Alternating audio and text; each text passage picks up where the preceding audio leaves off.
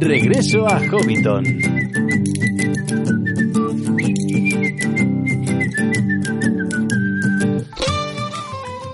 Saludos amigos hobbits y pueblos libres de la Tierra Media y bienvenidos a este último programa del 2018 de Regreso a Hobbiton, el podcast de la Sociedad Tolkien Española.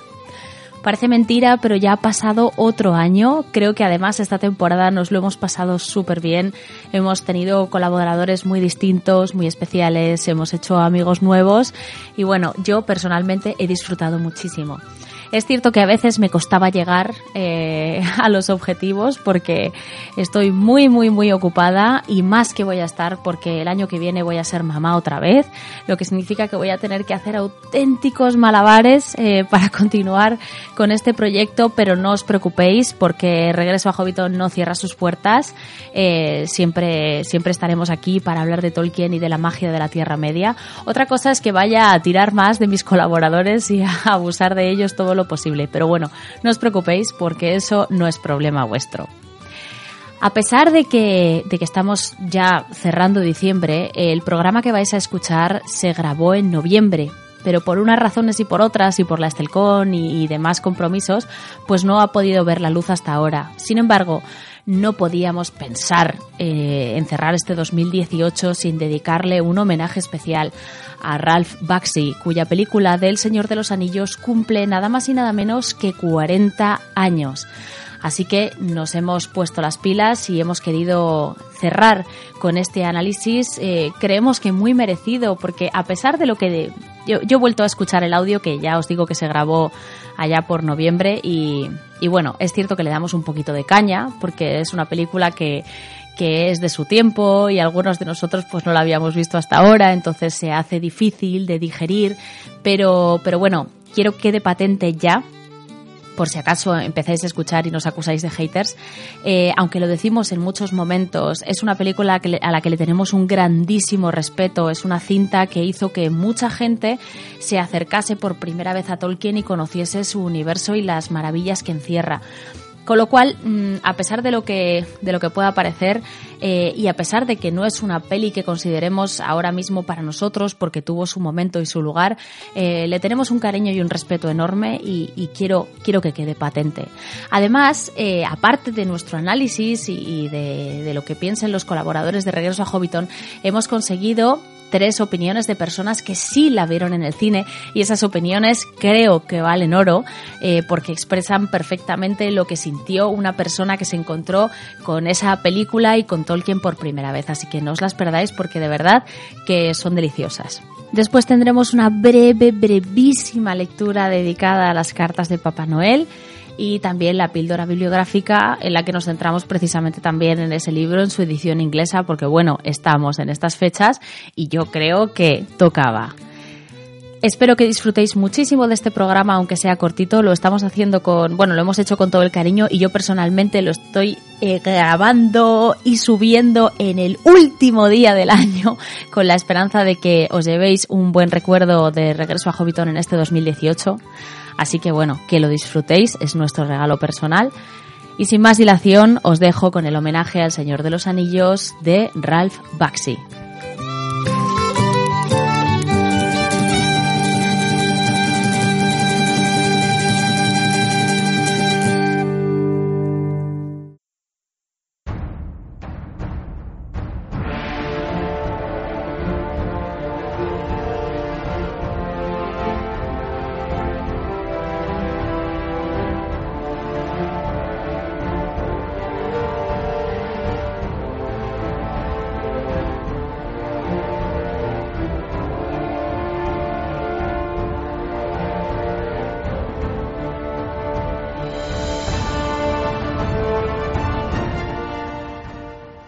Comenzamos este programa de Regreso a Hobbiton dedicado casi exclusivamente al Señor de los Anillos de Ralph Bakshi, esta película clásica que marcó un antes y un después en la vida de muchos fans. Algunos incluso descubrieron El Señor de los Anillos gracias a esta película, eh, que por desgracia o por suerte ya no lo sé, supongo que por desgracia en su momento, se quedó inconclusa. Solo tuvimos una parte. Eh, es su aniversario este noviembre. Cumple Chivamelo Erendis. 30 añitos. Son 30, años. no, o 40. Eh, sí, es del 78. A veces se me van las matemáticas. Eh, cumple 40 años y por eso estamos aquí hablando de ella. tengo a mi equipo súper especial, súper chachi por aquí, eh, Maigo Van en Nai. Ahí ya, Elia, ¿qué tal estáis? Salve Erendis, dama de Meri, aunque ya has participado. Salve a todos. Espero que estéis como yo disfrutando de un té calentito y preparados para todo. Y Baruch Hassad, Balin. Baruch Hassad. Esta peli es casi tan vieja como yo. ¡Oh! Pistaza sobre la edad de Balin. Casi. siempre decimos que es un viejuno, pero nunca decimos cuánto. Pequeña pista, no la vio en el cine, por lo visto. Así que bueno, ya sabemos más o menos por dónde va la cosa. Eh, bueno, eh, antes de empezar, tengo que, decir que estamos con un poquito de resaca post-evento. Hemos estado juntos, ya nos habréis visto en muchas redes sociales en el evento de Juego de Tronos del podcast de Hielo y Fuego, del programa 200 que se grabó en Osuna.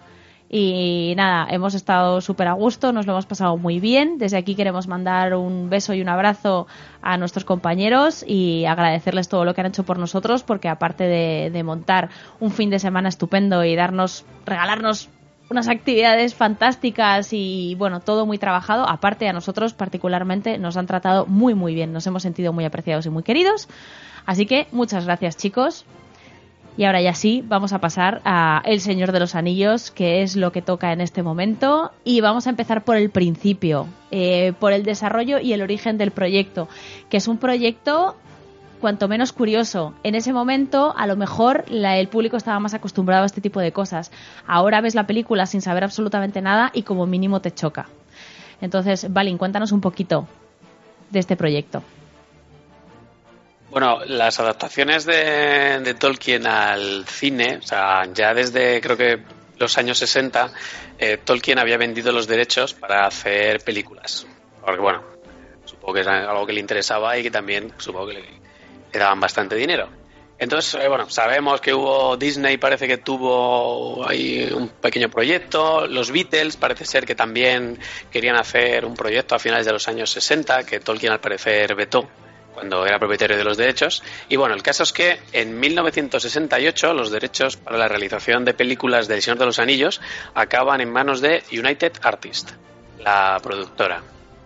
Eh, esto estuvo rondando durante un tiempo y parece ser que gente como Stanley Kubrick o el guionista John Borman, que luego fue bastante más conocido por la película de Excalibur, eh, basada en, lo diré, los Caballeros de la Tabla Redonda y El mito de Arturo, bueno, pues estuvieron barajando algunos proyectos.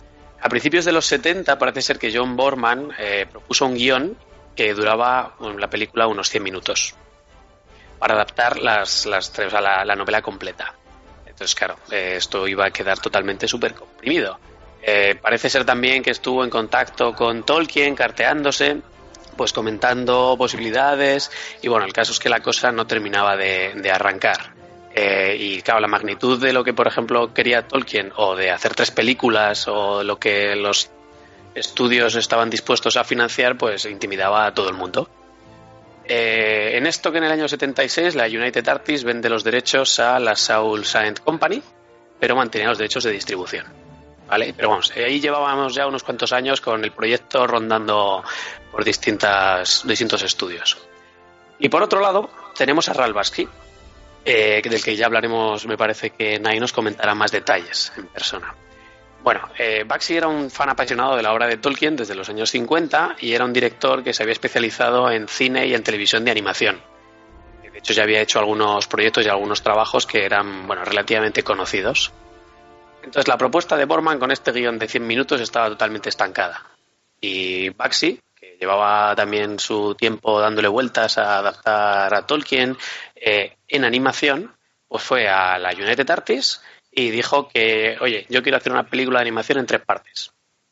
¿Vale? Hacemos una peli de cada, de cada libro, pero la hacemos en animación, que es lo que yo, a lo que me dedico y lo que más me gusta. Y bueno, parece ser que esto a la United Artists le, le gustó. Aunque parece ser que lo que se definió eh, por imposición de la United Artists era hacer dos películas nada de tres. Bueno, eh, Baxi se tomaba muy en serio todo esto, o sea, la, obra de Tolkien y quería ser muy fiel al original y, eh, según parece contactó incluso con Priscila, con Priscila Tolkien, la hija de, Tolkien, para un poco conseguir su, su aprobación o su apoyo, ¿no? para manifestarle que quería ser lo más, lo más fiel posible al estilo y a, y a la obra de, de su padre. Y bueno, pues Priscila, a parecer que le conocía de alguna de las obras que había hecho, de algunas de las largometrajes de animación, pues como que dio la bendición, ¿no? O dio, dio el ok para lo que sirviera. Bueno, total, que encargaron a un primer guion a Chris Conklin, eh, pero este guion parece ser que tenía bastantes problemas, porque bueno, los, lo que se puedes leer por internet y lo que se comenta es que eh, tenía muchísimas licencias respecto a la historia original y toda la narración estaba contada como con flashbacks desde el punto de vista de Merry. Entonces esto parece ser que no, que no llegó a buen puerto. Y Baxi posteriormente eh, escogió a Peter Beagle para que rehiciera el guion. Peter Beagle ya en ese momento era un famoso novelista de fantasía que había tenido bastante éxito unos años antes con su novela El último unicornio. Y había recibido también varios premios Locus y, bueno, era bastante conocido en el mundo de la fantasía. Total, que se desarrolló más o menos el guion eh, y empezaron a, bueno, empezaron ya lo que es la producción y el, y el proyecto, que luego posteriormente nos contará muchos más detalles. ¿Qué pasó? Porque habíamos comentado que esto iban a ser dos películas. Bueno, pues la United Artists, eh, cuando llegó el momento de sacar la película en el cine, pues le cambió el nombre, se olvidaron completamente de Señor de los Anillos parte 1, ¿no? dejando claro que iba a haber una segunda parte, Aquí no habían, no habían rodado las dos a la vez para aprovechar y ir sacándolas. No, aquí se rueda una y esto ya veremos cómo va y rodamos la siguiente. Total, quitaron cualquier tipo de referencia a que era la primera parte y a que habría una segunda a ver cómo funcionaba. La película realmente no fue un fracaso, ni muchísimo menos, pero tampoco fue, bueno, no fue un super exitazo. Entonces, eh, después de esto, United Artists dijo que no financiaba más y la película que iba a ser la primera mitad de dos se quedó en la única. En El Señor de los Anillos, que más o menos cuenta la, mitad de, lo que son las tres novelas, y se queda ahí totalmente cerrado, como un final abrupto de personajes que no sabes a dónde van, que no hay un final claro, y bueno, pues ese es el, desarrollo del proyecto, el origen, y bueno, eh, su gran, o la gran pega que tiene, que es una obra inacabada. Pues sí, fue una pena efectivamente que se quedase sin terminar, pero yo creo que eso también le ha dado un poco de rollo de película de culto. Pero bueno, ya hablaremos de eso más adelante. Ahora me interesa que hablemos un poco más del director de Ralph Bakshi, que, bueno, que tanto se involucró en este proyecto. Pues sí, en efecto, se involucró mucho porque Bakshi era bastante seguidor, fan de la obra de Tolkien. Pero bueno, vamos a empezar por el principio. Ralph Bakshi nació en el año 38 en lo que es el actual Israel, más o menos pero bueno, pronto se mudó con su familia a Nueva York huyendo de la Segunda Guerra Mundial. Una vez se graduó, pasó a trabajar para los estudios de animación de Terry Toons y principalmente pues coloreaba personajes de animación como por ejemplo Super Ratón ¿no? y otros y otros muchos. Em, desde que cumplió 25 años empezó a trabajar como director creativo de los estudios CBS. Allí creó, por ejemplo, los Mighty Heroes y luego en el 67 pues empezó a trabajar para la Paramount y empezó a producir y a dirigir largometrajes. Algunos de los em, de los conocidos ¿no? son Marvin Diggs, Mini Squirts y sobre todo El Gato Fritz. El Gato Fritz eh, fue un proyecto dirigido y escrito por él mismo en el 1971. Y lo mítico de esta, de esta película, de este largometraje, es que aunque fuera un largometraje de animación, eh, es un largometraje de animación enfocado a público adulto, lo cual realmente rompió bastante el paradigma de la época, ya que la animación estaba sobre todo enfocada a público más infantil, pues por ejemplo por el uso que Disney hace de la animación y, Em, hasta la fecha. Em, esta película tuvo bastante éxito y, bueno, le, le, supuso conseguir bastante fama, ¿vale? A partir de entonces, em, dirigió más películas de animación como Heavy Traffic, Street Fight y, Wizards, también en los años 70. Y en el 78 finalmente dirigió la producción de la que estamos hablando, El Señor de los Anillos, adaptando el clásico de Tolkien. Aunque, como, como ya hemos comentado, no llegó a adaptar la obra completa, por principalmente por diferencias con la, con la productora. Pero bueno, ya Valina ha hablado un poco de esto y probablemente volverá a surgir más adelante. Eh, luego también en los años 80 trabajó en más largometrajes, American Pop, Hey Good, Looking, Fire and Ice. Y, ya en el 91 la película Cool World, que mm, es una obra bastante conocida en la que trabajó, que combinaba animación con imagen real. Es una película que algunos de nuestros oyentes recordarán, en ella aparecen Brad Pitt, Kim Basinger, y bueno, en realidad esta película dista mucho de lo que originalmente Baxi quería decir. principalmente, de nuevo, por diferencias con, eh, con los productores o por cambios impuestos por la productora, más bien. Como autor, el propio Baxi reconoce, bueno, ha reconocido en múltiples entrevistas que, que, él no ve sus propias películas.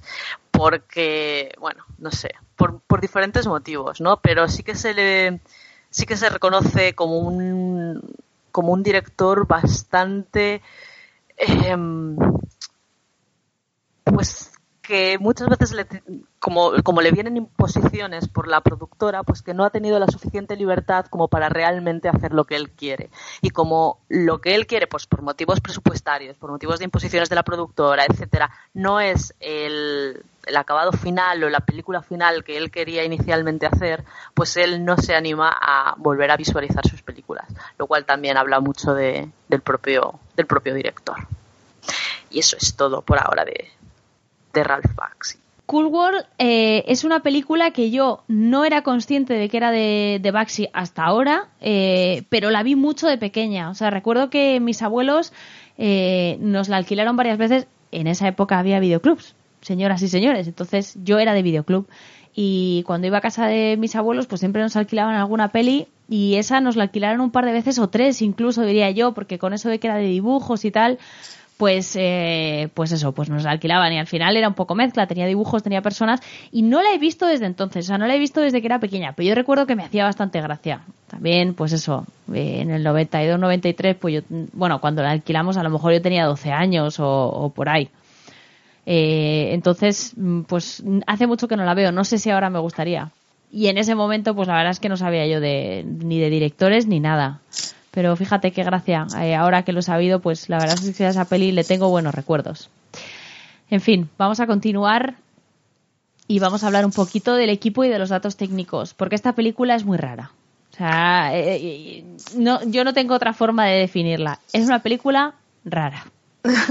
Erendis, datos técnicos. Está, está bien el término, yo creo.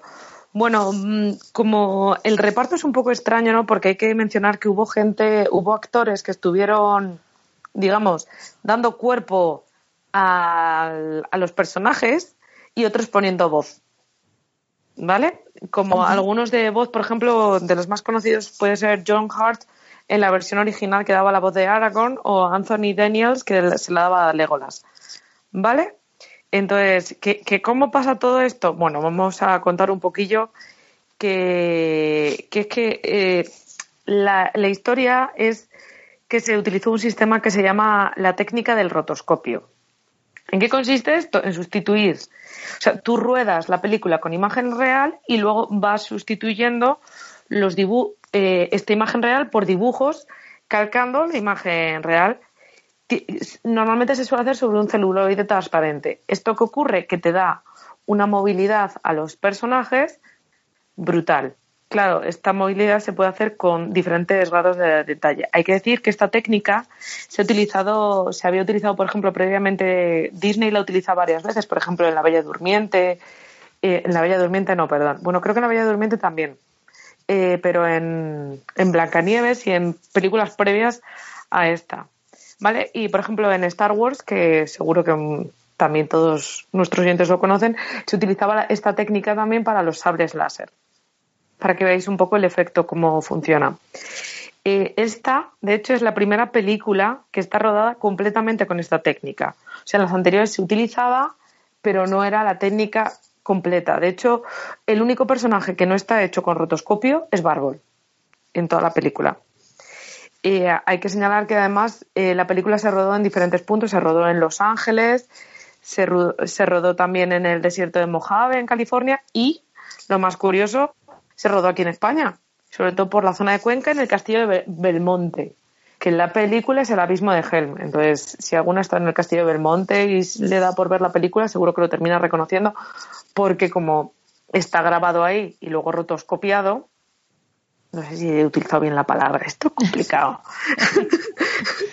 pues entonces eh, se, se, diferencia bastante bien, o sea, tiene tomas en las que es bastante visible, porque yo creo que la técnica esta que la verdad es que incluso leyendo mucho sobre ella, eh, me, me, es un poco curioso, sobre todo al ver la película, que yo creo que luego lo comentaremos, ¿no?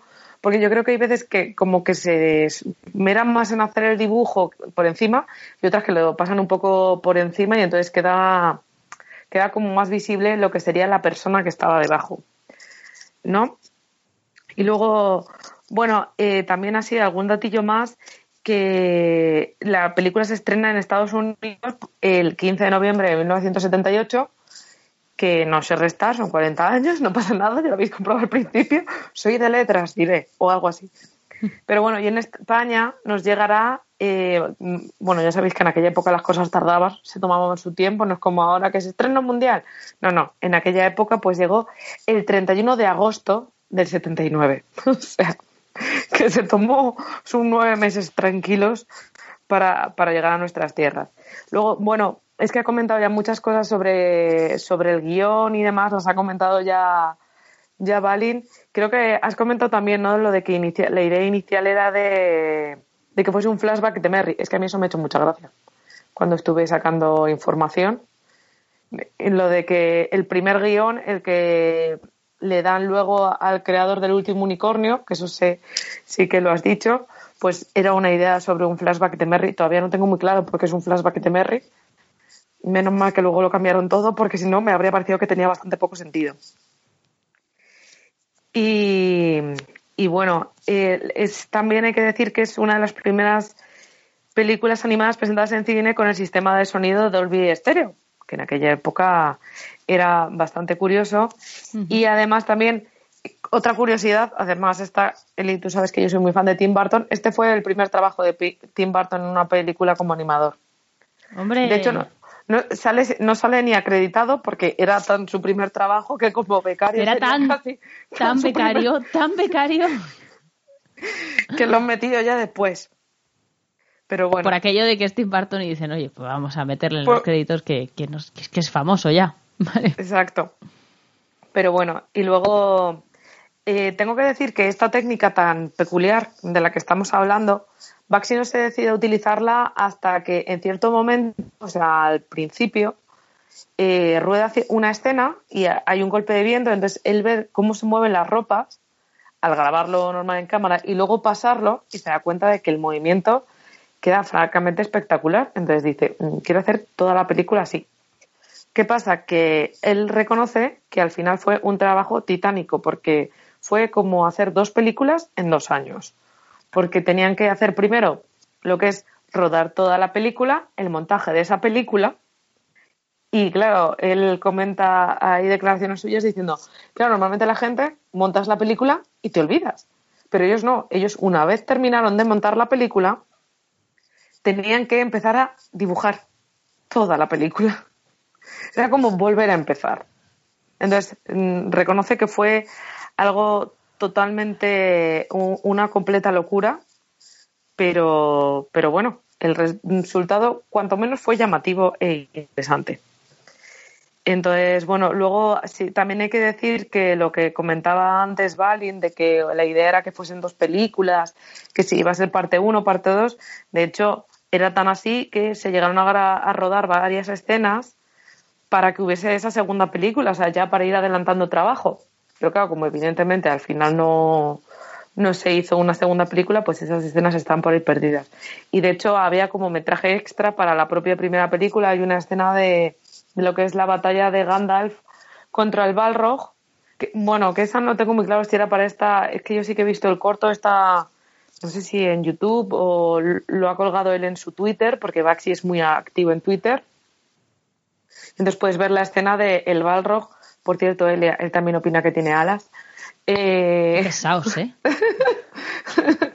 el Balrog y, y, Gandalf luchando por la y subiendo por la escalera eh, interminable, ¿no es? Uh -huh. No me acuerdo ahora. Y, y, está bastante curioso. Entonces, bueno, eso es un poco lo que se puede comentar de, de lo que es la, los datos técnicos. Hay que decir que como es una película de hace 40 años, yo creo que cuesta bastante recopilar datos. O sea, de hecho, ha habido momentos que he estado por ahí buscando cosas y era como, este es el escaneo de la, no, de la opinión de la película en nuestro periódico y diciendo, madre mía, si es que nos hemos ido 40 sí. años más atrás. Sí, de pronto sí, es como... Antigua. Llama eh, mucho la atención. De todas formas, yo estoy de acuerdo con contigo o con Baxi, no sé, en que la animación es espectacular hecha así, de esta manera, porque los movimientos son muy realistas. O sea, yo empecé a verla y, y dije, jo, es que los hobbits se están moviendo constantemente. Muchas veces cuando ves una peli de animación, el personaje que está eh, que está hablando y si hay otro que interactúa con él, pues se suele mover, pero el resto de la gente, pues, pues eh, a veces está bastante paradilla, ¿no? Y aquí, pues el que no mueve los hombros gira las rodillas y el que no, pues se toca la nariz, porque al fin y al cabo son personas que se están moviendo constantemente. Entonces eso es verdad que le da a la animación una calidad y un realismo bestial. También es cierto que cuando se cansaron de dibujar, como quien dice, pues claro, la calidad eh, pierde muchísimo. Pero bueno. Sí, la verdad es que sí. Pero ya lo comentaremos ya, luego mejor. Ya lo, sí, lo, al final del programa daremos nuestra opinión y nuestros comentarios y bueno, yo creo que más o menos, más o menos todos vamos a estar de acuerdo. Pero bueno, eh, o también podemos mm, repartirnos y así pues no, no, no, nos quemará a todos la audiencia. Ya lo veremos dentro de un ratito.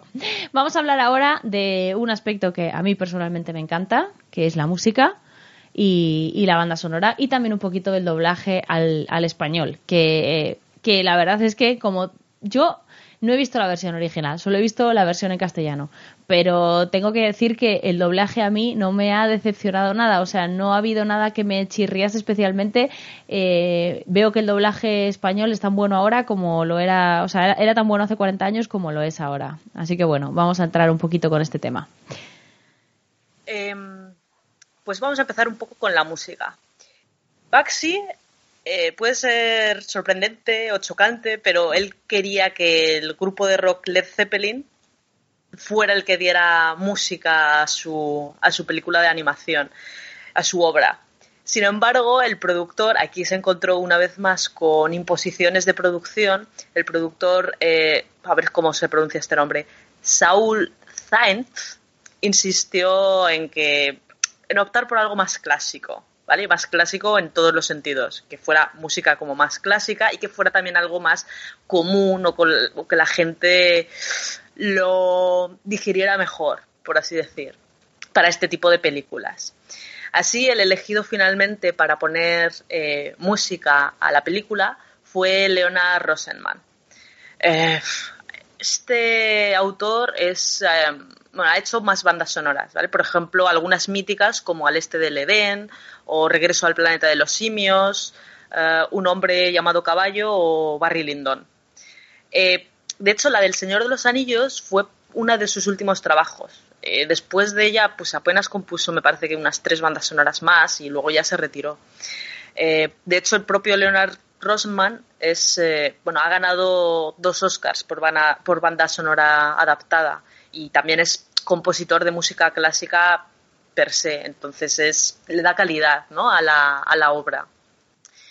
En cuanto a la música en sí, pues lo que comentábamos es sobre todo banda, o sea, es música clásica, épica, pero con tintes oscuros. Entonces, de esta forma, pues también pega bastante bien con la animación que se ve en pantalla, que también tiene estos tintes oscuros y eh, aunque sea animación, se ve muy claramente cuando nuestros oyentes vean la película o si ya la han visto, pues eso tiene un toque como bastante, pues sí, oscuro. Para que decir otra palabra, me, reitero. Eh, Eh, hay varios temas así interesantes, pegadizos, pero bueno, tampoco es una composición especialmente memorable o que se te vaya a quedar eh, grabada, ¿vale? Como curiosidad, en la batalla del abismo de Hell se escucha una canción que tiene letra, pero que no está en inglés. Y bueno, si te fijas, se pueden, se, pueden captar así palabras sueltas, Isengard, Mordor, eh, Sauron, pero realmente no, no son frases en élfico, ni en Husdul, ni nada así, sino simplemente el compositor pues decidió que la gente cantara así cosas un poco sin sentido, pero para conseguir ese, ese efecto que él, que él quería, ¿vale? O esa emoción que él, que él buscaba transmitir. En cuanto a, las voces y al doblaje, eh, lo que comentaba Elia, o sea, el doblaje al español es espectacular. Fue dirigido por Felipe Peña, que, además dobla el personaje de, Gandalf y bajo sus órdenes pues hay una excelente selección de, profesionales. Eh, pues Manolo García, Antonio Lara, Constantino Romero y como curiosidad, el propio actor que dobla a Bilbo Bolsón en los dibujos animados, eh, muchos años más tarde, en la trilogía de Jackson, también da voz a, Bilbo y es Joaquín, Joaquín. Uy, Joaquín Díaz, madre mía. Em, el principal reproche que se le puede hacer a esta a la versión en castellano es sobre todo pues la falta de coordinación con respecto a la traducción al español que, entonces eh, Minotauro acababa de hacer. Claro, ahora si lo vemos, pues nos llama muchísimo la atención, porque claro, estamos muy acostumbrados a la comunidad del anillo, pero allí, en la, en la versión de animación, se llama comitiva del anillo. O en vez de jinetes oscuros, pues jinetes negros, o nosotros que estamos tan acostumbrados al anillo único, pues en la película es el anillo singular. El abismo de Helm pasa a ser la fortaleza de Helm, eh, o grima lengua de serpiente, pues en vez de lengua de serpiente es lengua viscosa. También uno de los más llamativos es bárbol, que en vez de ser bárbol es como era árbol barbudo o algo parecido. Y claro, ahora choca mogollón. Pero entonces cuando la gente que no se hubiera leído todavía El Señor de los Anillos, pues para ellos sería árbol barbudo o barbado. Y luego ya cuando se lo leen, pues ya sí que es bárbol.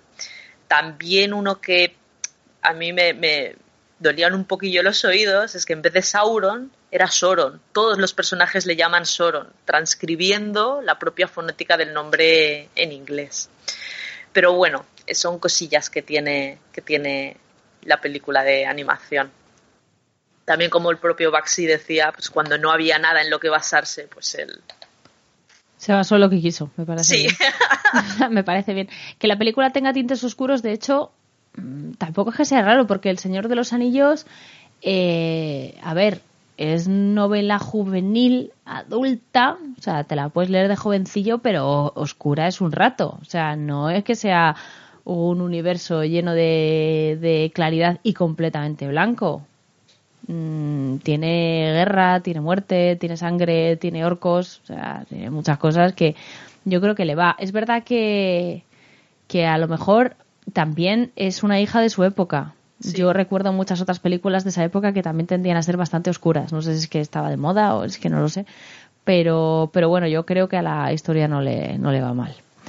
Pero bueno, mm, lo de Soron creo que de hecho fue lo que más me chocó cuando la vi. De hecho, la estaba viendo con, con mi marido y me preguntó, ¿qué ha dicho? ¿Ha dicho Soron? Digo, sí. Digo, sí. Pero bueno, eso son cosas de la traducción. Aún así el doblaje, ya te digo, a mí no, no me disgusta para nada. Pero bueno, vamos a hablar de... Vamos a hablar de cambios. Esto siempre pasa. Cuando tú llevas una novela a una película, o sea, cuando, cuando pasas de la novela al cine, algo siempre te dejas por el camino, algo tienes que cambiar, algo tienes que adaptar y algo te comes. Entonces vamos a, vamos a entrar en este punto puñeterillo de, de cosas, cosas distintas, cambios, personajes, adaptaciones. Balin. Sí, y cosillas así. Bueno, el principal, yo creo que lo más importante es que la película solo cuenta la mitad de la historia. Y como es la única que se hizo, bueno, realmente hay una continuación, ¿vale? Pero de esa hablaremos en algún otro momento muy oscuro. Si nos centramos solo en esta, nos cuenta solo pues lo que es la comunidad del anillo y llega más o menos en las dos torres hasta la batalla del abismo de Helm. y claro, deja tramas completamente cortadas. Eh, claro, a partir de aquí hay spoilers por todas partes, o sea que quien no la haya visto, pues que la vea y luego continúe con el programa.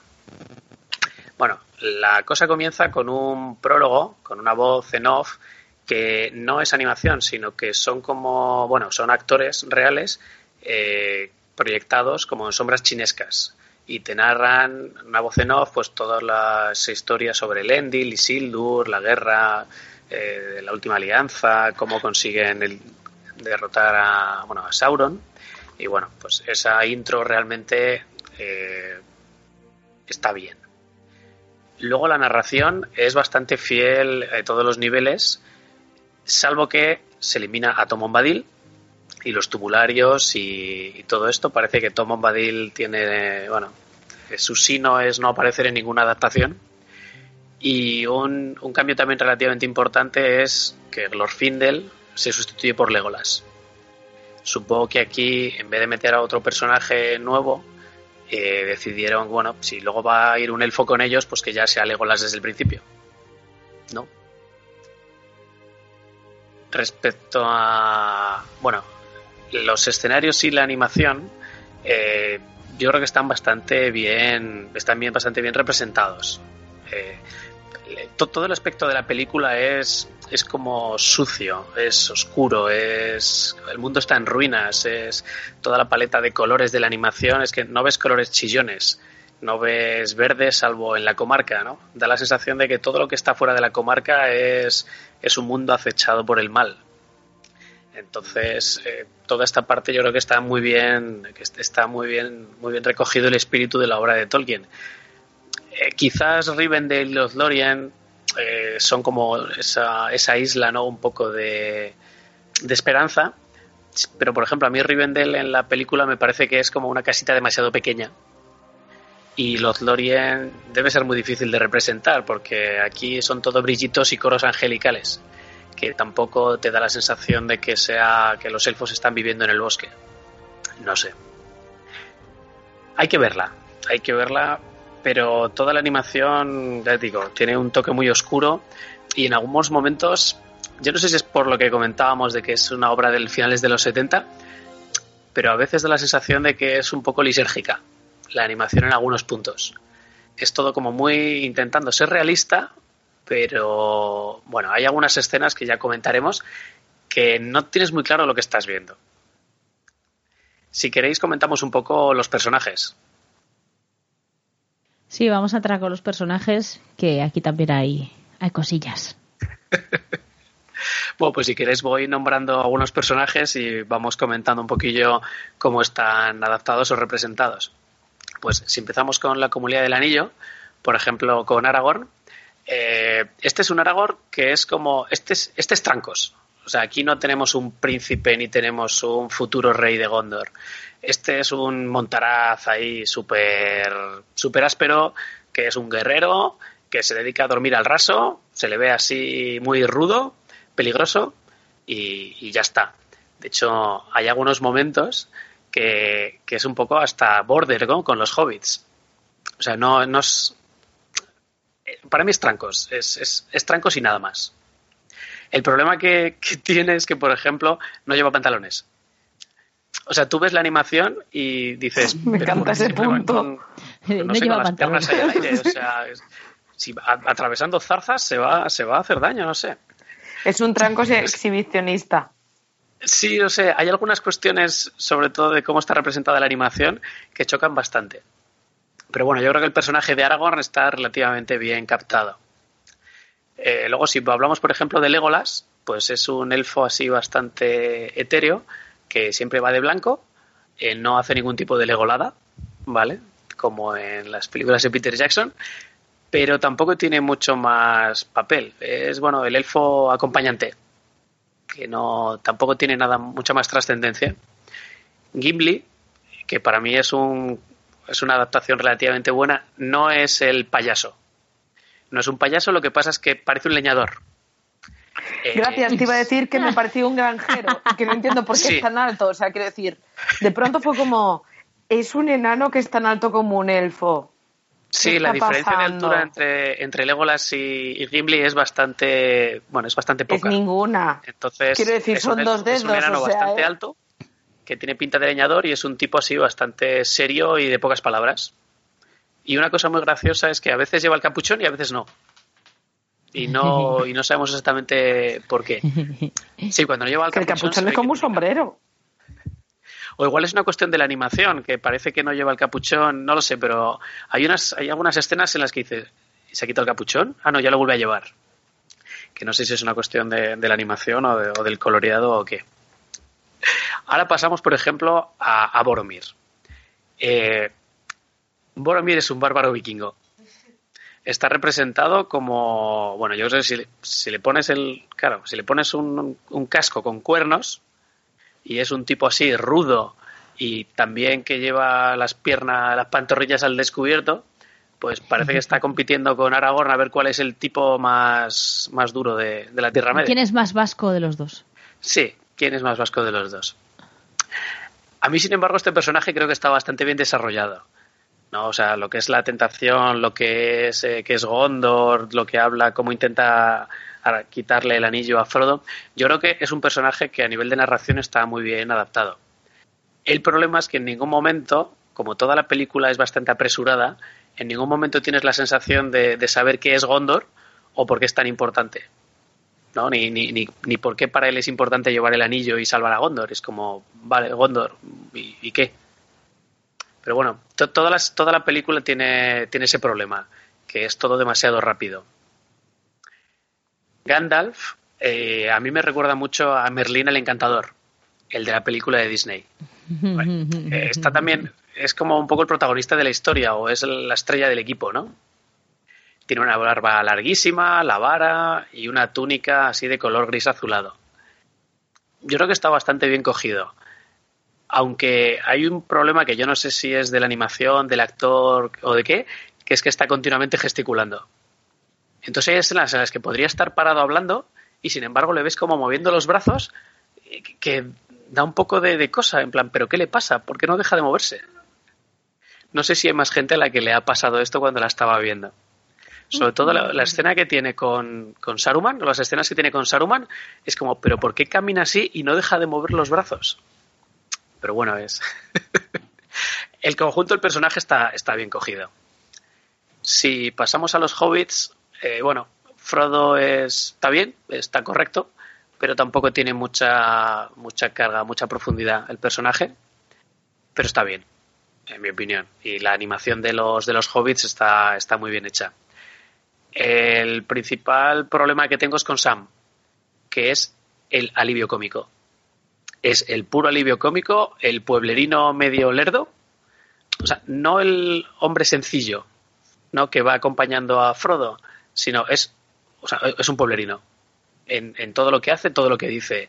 Y la adoración que siente a Frodo es a veces un poco excesiva o un poco da un poco de vergüenza ajena. Pero bueno, Merry y Pippin son totalmente indistinguibles uno del otro. Creo que uno es rubio y el otro es moreno. Pero ya está, o sea, no hay, no hay distinción entre ambos. Además, como la película termina justo en la batalla del abismo de Helm, eh, en, la propia novela las trayectorias de Merry y Pippin empiezan a desarrollarse justo después, ¿no? Cuando se separan y cada uno empieza a tener aventuras por separado. Pero aquí son dos, se podían llamar Hobbit A y Hobbit B y, y nos quedaríamos igual. Bilbo sale brevemente, al principio en la escena del cumpleaños, eh, luego hablando con Gandalf, dejando el anillo y en, y en Rivendell. También es un personaje correcto y que no tiene, no tiene escenas así muy, bueno, raras. Sea, está, está bien.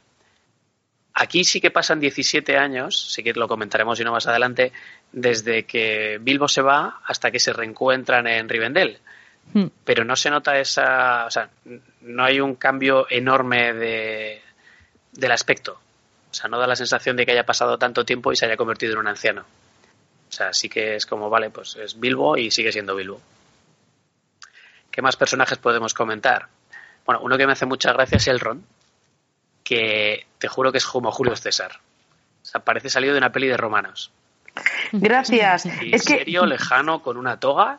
Y de hecho en el concilio de Elrond está como en un trono elevado que más que estar en el concilio parece que está allí como aburrido debatiendo en plan como si fuera el árbitro, ¿no? De lo que hay.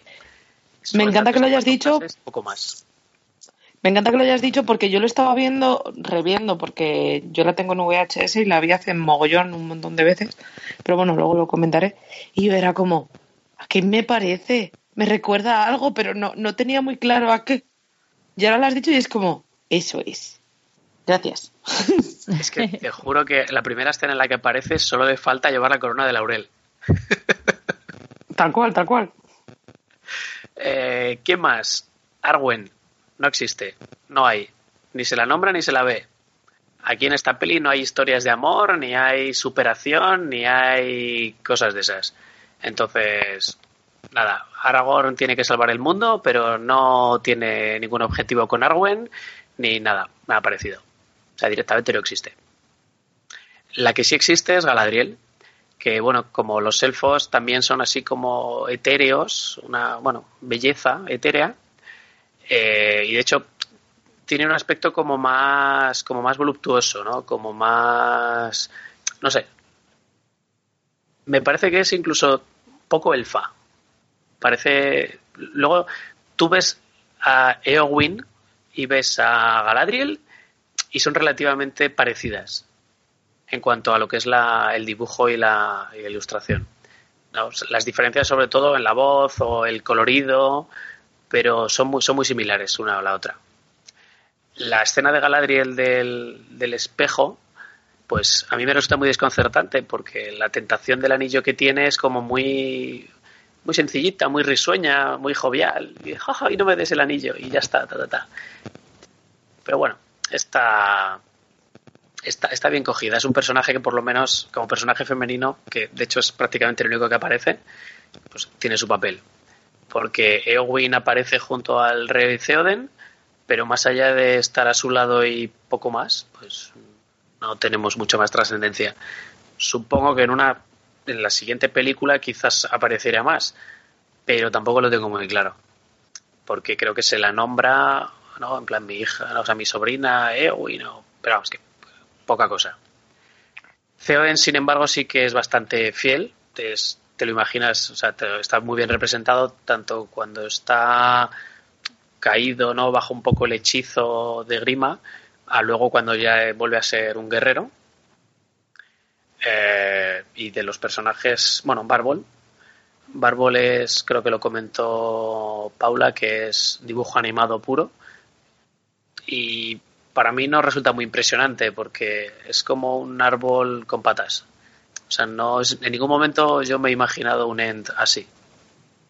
El, pero bueno. Y en cuanto a los malos, eh, tenemos a Saruman, que es un clon de Gandalf, pero en malo.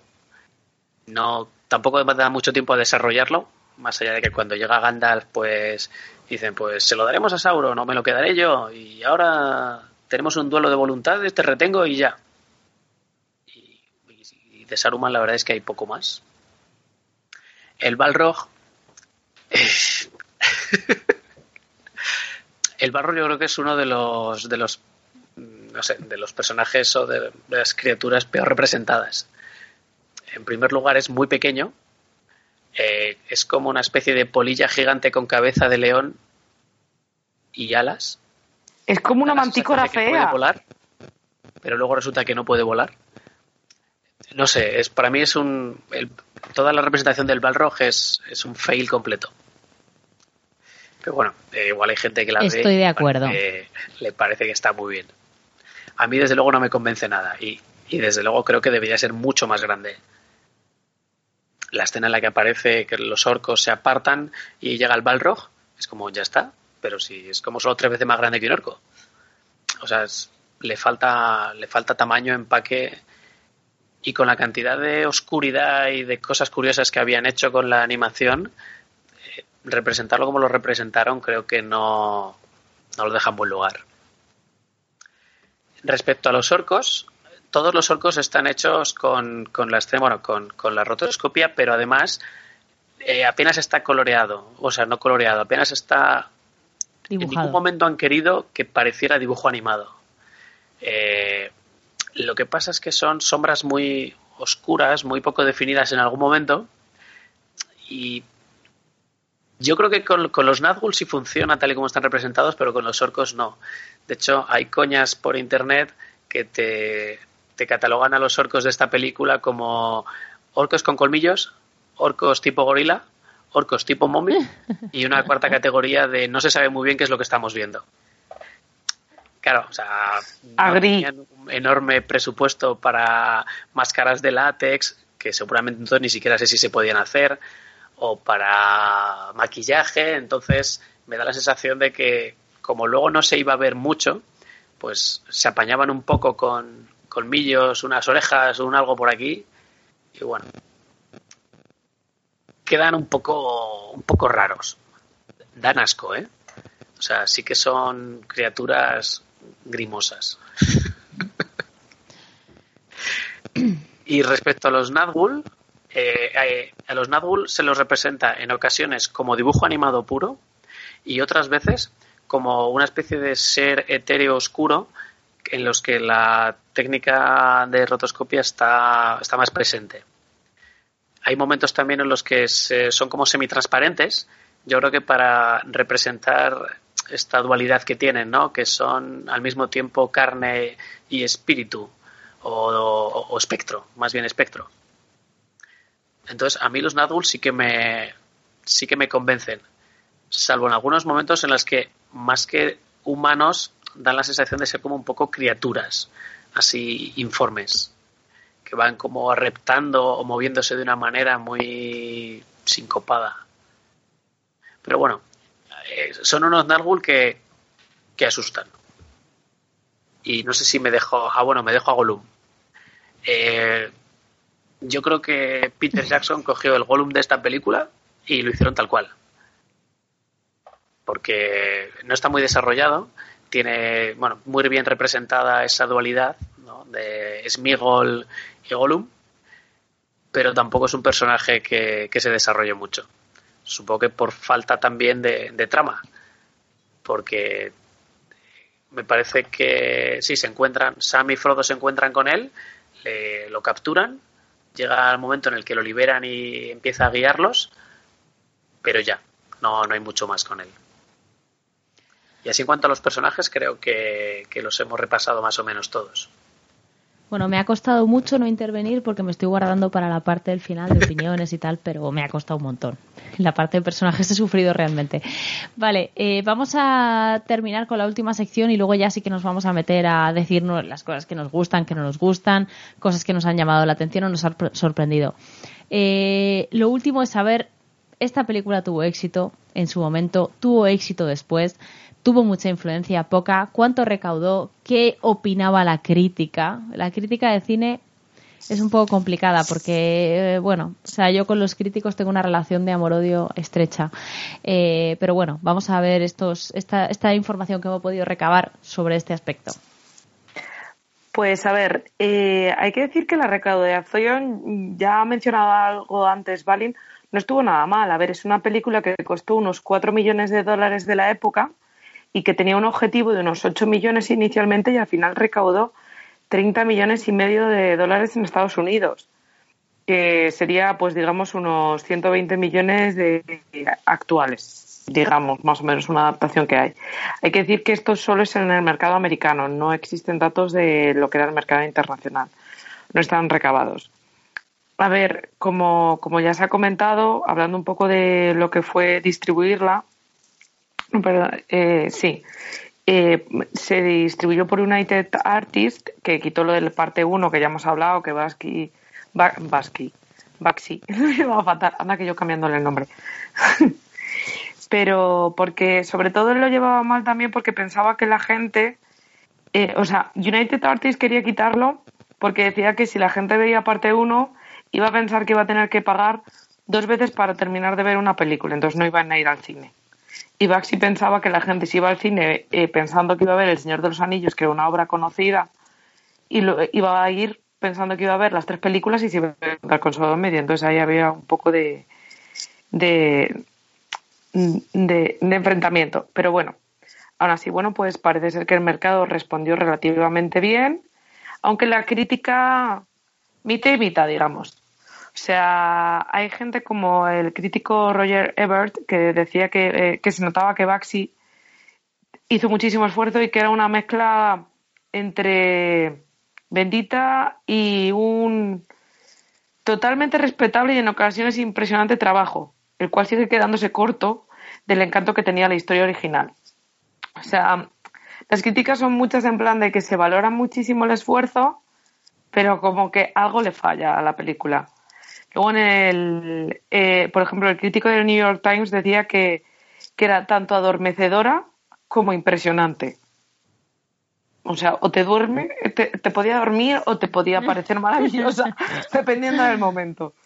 Y luego, bueno, ya así un poco para finalizar en el punto de, la, de lo que es las críticas que recibió, sobre todo en la época, en la página de Rotten Tomatoes, que, recopila, que la gente va poniendo sus críticas, pues tiene una nota del 50%, o sea, ni para ti ni para mí, ahí en medio.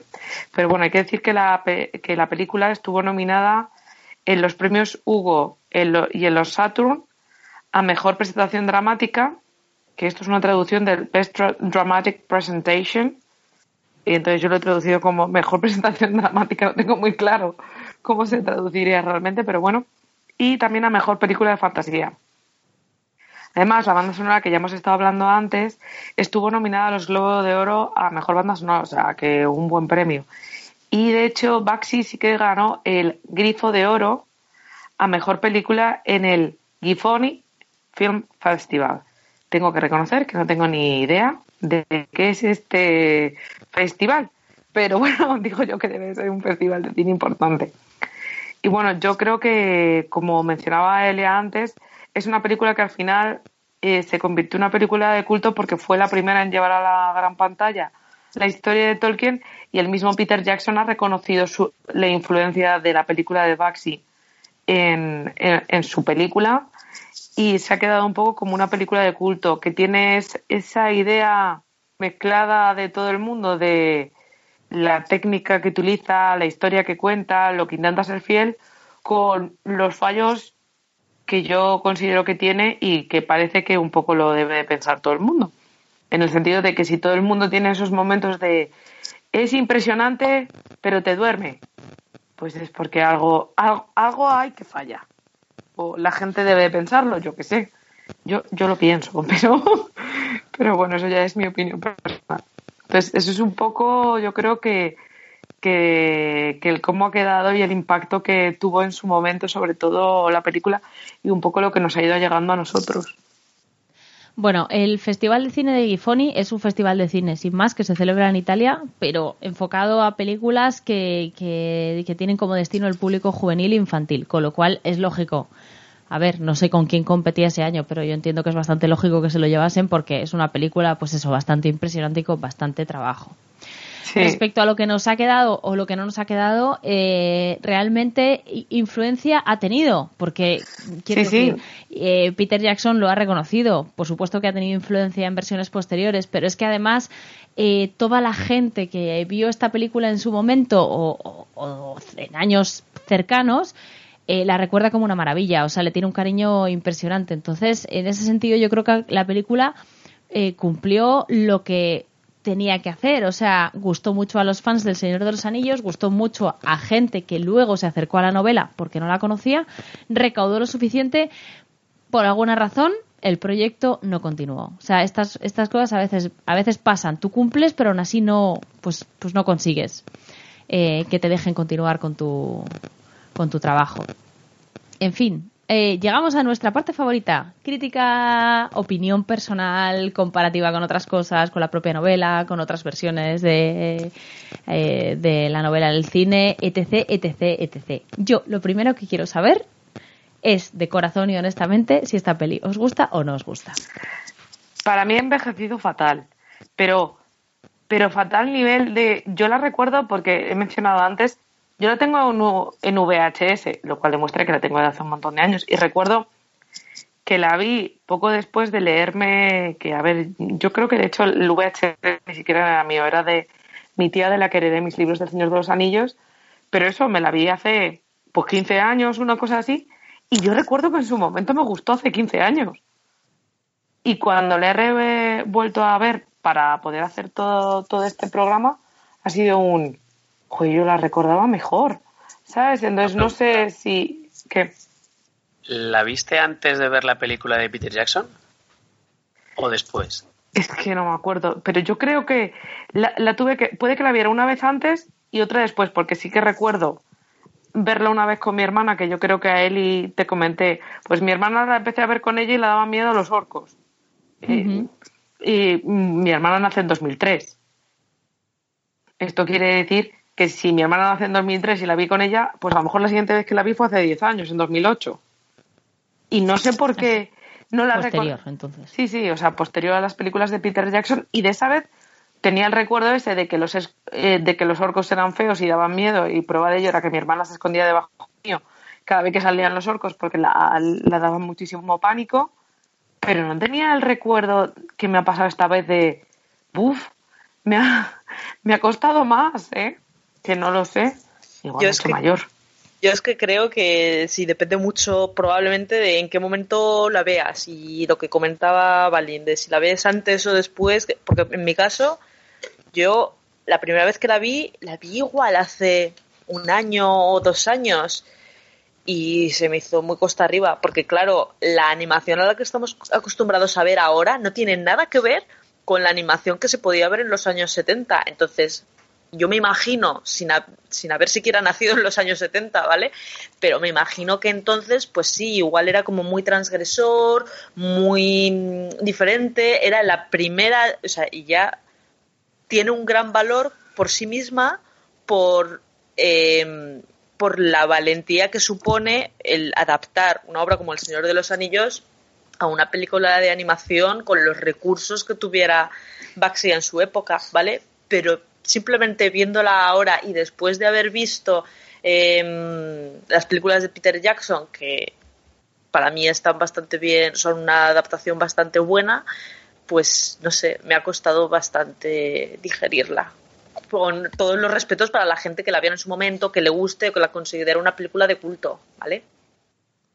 Es que yo creo que esta peli tiene su momento. O sea, si la has visto cuando salió, o ya te digo, en el 80, incluso en los 90 a lo mejor, eh, pues te, te, puede gustar perfectamente. Pero si no la has visto hasta ahora, y si la has visto después de las películas de Peter Jackson, no tienes absolutamente nada que hacer. Porque yo me sentía así. Yo la estaba viendo y digo, es que esta película no tiene nada que hacer conmigo. Le reconozco el mérito del trabajo, le reconozco el mérito del esfuerzo, reconozco la originalidad y reconozco que, creo que es una hija de su tiempo en cuanto a escenarios, a estilo de animación. Eh, en fin, a mí me recuerda mucho a otras películas que he visto de esa época y que vi de pequeña y me encantaban y seguro que si ahora las vuelvo a ver digo, vaya pestiño más espantoso. Pero creo que esto tuvo su momento. Entonces, si no lo viste en ese momento, eh, no creo que tengas ninguna posibilidad con esta película.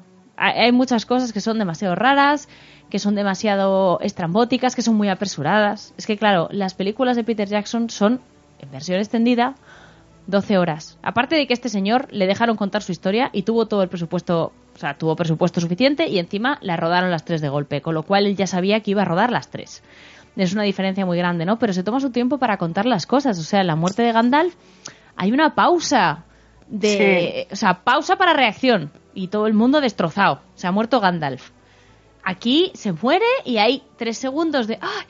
No, no te lances a... Venga, vamos, tenemos que irnos, tenemos que irnos, tenemos que irnos. Se acabó. O sea, se acabó el minuto. ya, no hay ni un minuto de silencio. Aquí vas a contrarreloj. Tú empiezas a contar y dices, vale, cumpleaños de Bilbo, tres minutos y medio eh, Gandalf y Bilbo con el anillo, minuto y medio.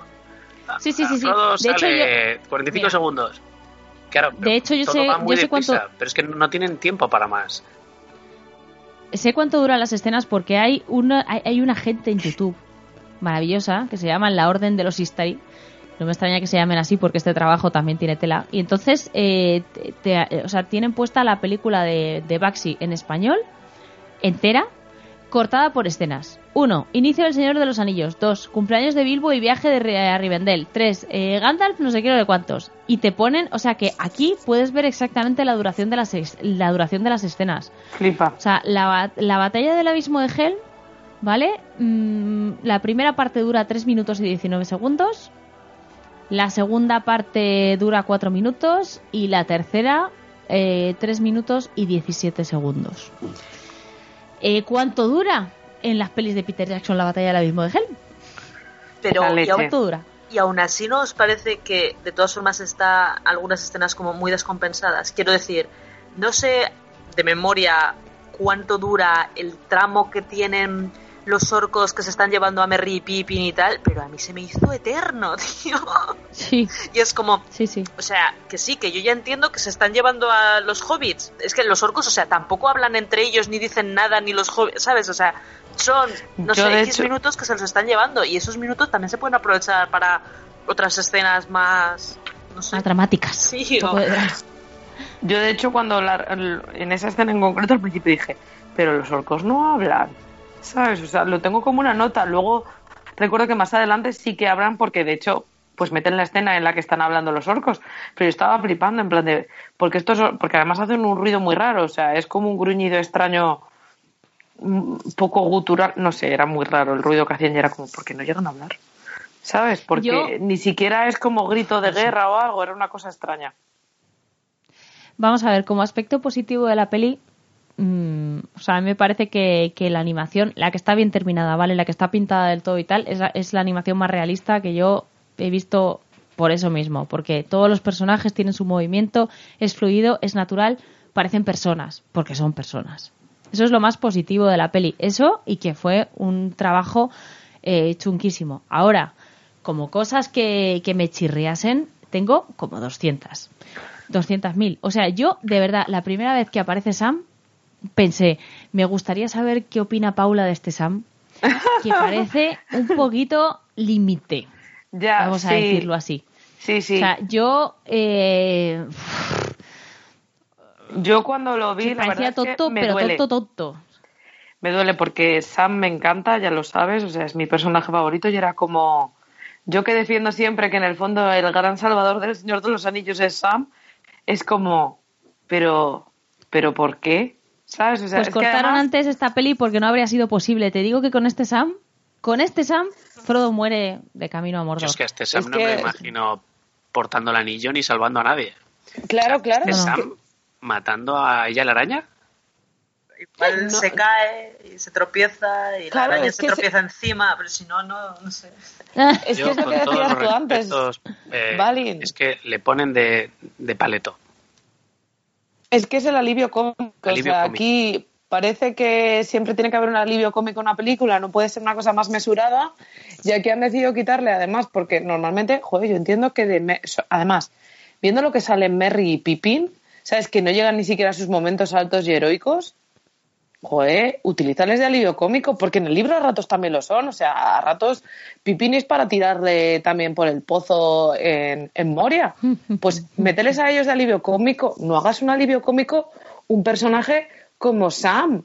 Que es que Tolkien mismo, o sea, para Tolkien era un personaje súper importante también. O sea, no puedes convertir a Sam en- en- Es que es una sombra del de los libros. Eh, yo creo que además me ofusco un poco por eso. Es como, joder, por favor. Que luego la peli, pues lo que dice Elia, tiene cosas increíbles me hizo mucha ilusión. Hay un momento que está, de hecho, cantando también, que salen las extendidas de, de Jackson. Pero en esta la peli se esfuerza y mete el poema de Beren y Lucien cuando están, vamos, cuando tocan los libros, cuando están con trancos y demás. Y dije, ah, mira qué guay, o sea, este lo ha metido directamente, que son esos guiños bonitos que uno, que uno le molan. Pero, pero, joder, si estás haciendo ese esfuerzo, yo qué sé, no sé. A lo mejor es que es el resquicio que quedaba de que fuese un flashback de Merry o algo así, entonces Merry veía el alivio cómico a Sam porque Sam no era de familia guay como él o algo así, no lo sé. No tengo muy claro por qué pasa eso. Pero vamos, que, que sí, la verdad es que me dolió un poco porque, porque me parece que le dejan muy abajo, o sea, y además en la primera escena que aparece cuando le sacan ahí como del jardín, como es como de que sale de mitad de un bosque y no, no tengo muy claro. Esa escena me, me perdió un poco y él en general me pierde un poco. Pero y luego, por otra parte, el Balrog me parece espantoso. O sea, pero, o sea, la cosa más terrible, ni los orcos mal dibujados son tan horribles como ese Balrog. O sea, ese Balrog Eso no, es porque tiene alas, Elia. No impresiona nada. O sea, que- es no, una que cosa... El problema es eso, es que no impresiona. Ah, Es como un peluche de Halloween que han sacado ahí con esas alas con, con membranas que no se entiende un carajo. Eh, no sé, no sé. Eh, Fue, eso sí que fue. Pero claro, ¿verdad? Que yo ya he visto las pelis de Jackson. A mí el Balrog me parece muy chulo. Bla, bla, bla. Aún así creo que aunque no hayas visto esas películas, ese Balrog miedo no da. No, yo No, es que película la vi parece- Antes de las películas de Peter Jackson. Eh, no la vi en el cine, ¿vale? Que quede claro. yo la vi, no sé, en los años 90 en algún momento en un, un VHS. De hecho, yo me compré un póster, que es el póster, y luego descubrí que el póster era el póster de la película. Y descubrí que había una película y la conseguí en VHS y la vi. Y yo recuerdo que en ese momento, esa escena del Balrog, ya en su momento no me gustó nada. Pero bueno, yo el principal problema que le veo a esta película es que en la primera mitad eh, yo creo que está bastante bien. Tanto la animación como la narración está muy bien adaptada y todo fluye muy bien. Eh, de hecho es que la volví a ver hace dos o tres días y es que la primera mitad me gusta. Pero a partir de que llegan a Lorien la cosa cae en picado y cada vez va peor. Supongo que es una mezcla de que se quedaron sin tiempo, sin dinero para la animación, porque hay momentos en los que no notas la, la rotoscopia y hay otros momentos en los que sí, pero sobre todo lo notas hacia el final de la película. Se ve que todo es como más apresurado. Y desde luego es que ya la, la trama y la historia es que, es que llega un momento en el que te aburre. A mí la primera mitad me gusta mucho y la segunda mitad me costó, ¿eh? Me costó. Por no hablar del hecho de que los elfos se distinguen de los demás en prácticamente nada. O sea, eh, y- y igual con el enano. O sea, la diferencia entre razas no es visible ni palpable, salvo en el caso de los hobbits, que sí que tienen los pies peludos y tal, pero yo me he pasado la, la peli buscando orejas puntiagudas y pues, No tiene, Galadriel no las tiene. siempre encima de las orejas, los demás están tapados con el pelo, no sé qué, o sea, no, no se ve, no se ve nada, no se ve la diferencia, que eso es una cosa Para que... mí es que son como más Oh. blancos barra brillantes, quiero decir. Legolas va como de Sí. blanco. Vale, van de blanco. Sí, pero, pero, ya, vale, ya. O sea, esa es toda la... Sí, pero sí, ya, que te estoy va dando... de blanco. Es, es el color exclusivo de los elfos en la Tierra Media. Nadie más puede ir de blanco. Solo los elfos. ¿De qué es esto? De hecho, es que a mí me da la sensación de que Galadriel y Eowyn se distinguen exclusivamente en cómo van vestidas. Además, Sí. es que no me digas, no me digas que es que no, es que en el libro no especifica. Mira, eh, si, si algo es Tolkien es descriptivo, ¿vale? O sea, si se le puede achacar algo, es ser descriptivo, mucho, muchísimo, muchísimo. Hasta el punto de tener un libro solo de un tío que pinta una hoja. Jolines, eh, se- había diferencias entre los elfos y los hombres millones. Y solo, aunque solo sea en la actitud, ni eso noto. O sea, Elrond, no, es que no noto nada, nada, No, ninguna diferencia. humano. Sí. Totalmente, totalmente. O sea, a lo mejor es que la diferencia es que unos llevan barba y otros no, pero no puede ser porque Aragorn tampoco lleva barba. No lleva ni barba ni pantalones. Le faltan. Aragón es como He-Man o algo así, es una cosa muy extraña. Pero es un Entre- tío muy duro. Sí, es muy eh, duro, es muy durísimo. Es el Chuck Norris de la Tierra Media, pero, Sí. pero no se ve nada de su esencia de rey. Es lo que decías tú en la parte Es de personajes. trancos, es, que- es que es un No montaraz. hay un rey Elessar por No. ningún sitio. O sea, el rey de Gondor no está ahí. No, de hecho, solo hay un montaraz rudo. sí, Que tal sí, cual. que, eh, confías en él para que te ayude y te salve y que te guíe hasta Rivendell, pero más allá de eso, Pero bueno, lo bueno es que si bien la película ha sido, pues eso, eh, se precipita o hace desarrolla algunas cosas de forma muy deprisa, eh, muy apresurada, muy apresurada, perdón, em, sí que hace muchísimos guiños a, a los libros. Lo que pasa que Hmm. yo a eso me genera también dudas, porque claro, yo sí que entiendo los guiños. Porque, por una parte, me he leído los libros, he visto las películas, pues si Aragorn saca una espada rota, pues sé de qué va el asunto, pero en la película no te lo explica. Entonces yo me pregunto, Valin, si tú, por ejemplo, viste la película antes, bueno, no sé si la viste antes de leerte los libros o no, no, yo primero me leí la- Ah. el libro, luego vi la película. vale. Es que, claro, alguien que no se ha leído absolutamente nada, ni, ha- ni tiene otra referencia y ve primero esta película, todas esas referencias, guiños y tal, también se los pierde. Entonces hay cosas que tienen que desconcertarte, ¿no? Eso, pues, tiene una espada, porque tiene una espada rota, o sea, no sé, que se vaya al herrero y se compre una normal, ¿no? O cosas así. Sí, claro, ¿qué representa esa espada rota, no? Eso el concilio tampoco te lo explica. Supongo que si le hubieran dedicado cinco minutos más al concilio, pues te habrían explicado un montón de cosas. Pero de todas maneras, ya la propia escena del concilio, eh, a ver, no es tan ridícula como me resulta la escena del concilio del Ron en, la peli de Peter Jackson. Pero sí que corta un poco el ritmo. Y luego de repente que se ponen en marcha casi sin, no sé, de repente. O sea, están ahí hablando y hablando y hablando y de repente se van. Eh, pero al final, ¿qué han decidido? Sí, es que a mí sí que me pasa que me resulta que los saltos son muy bruscos. Sí, yo creo que faltan transiciones o falta. Exacto. son, dos horas y pico de, peli de animación. Yo no sé si hay muchas películas de animación, incluso ahora, que sean tan largas, ¿eh? eh en su época fue la película de animación más larga. Le faltan transiciones, le falta un poco más de fluidez en la narración. A ver, también, a ver, en parte tiene sentido porque eh, no dejamos de estar hablando de una película que está intentando adaptar libro y medio del Señor de los Anillos. Entonces, claro, es lógico que te lleve mucho tiempo.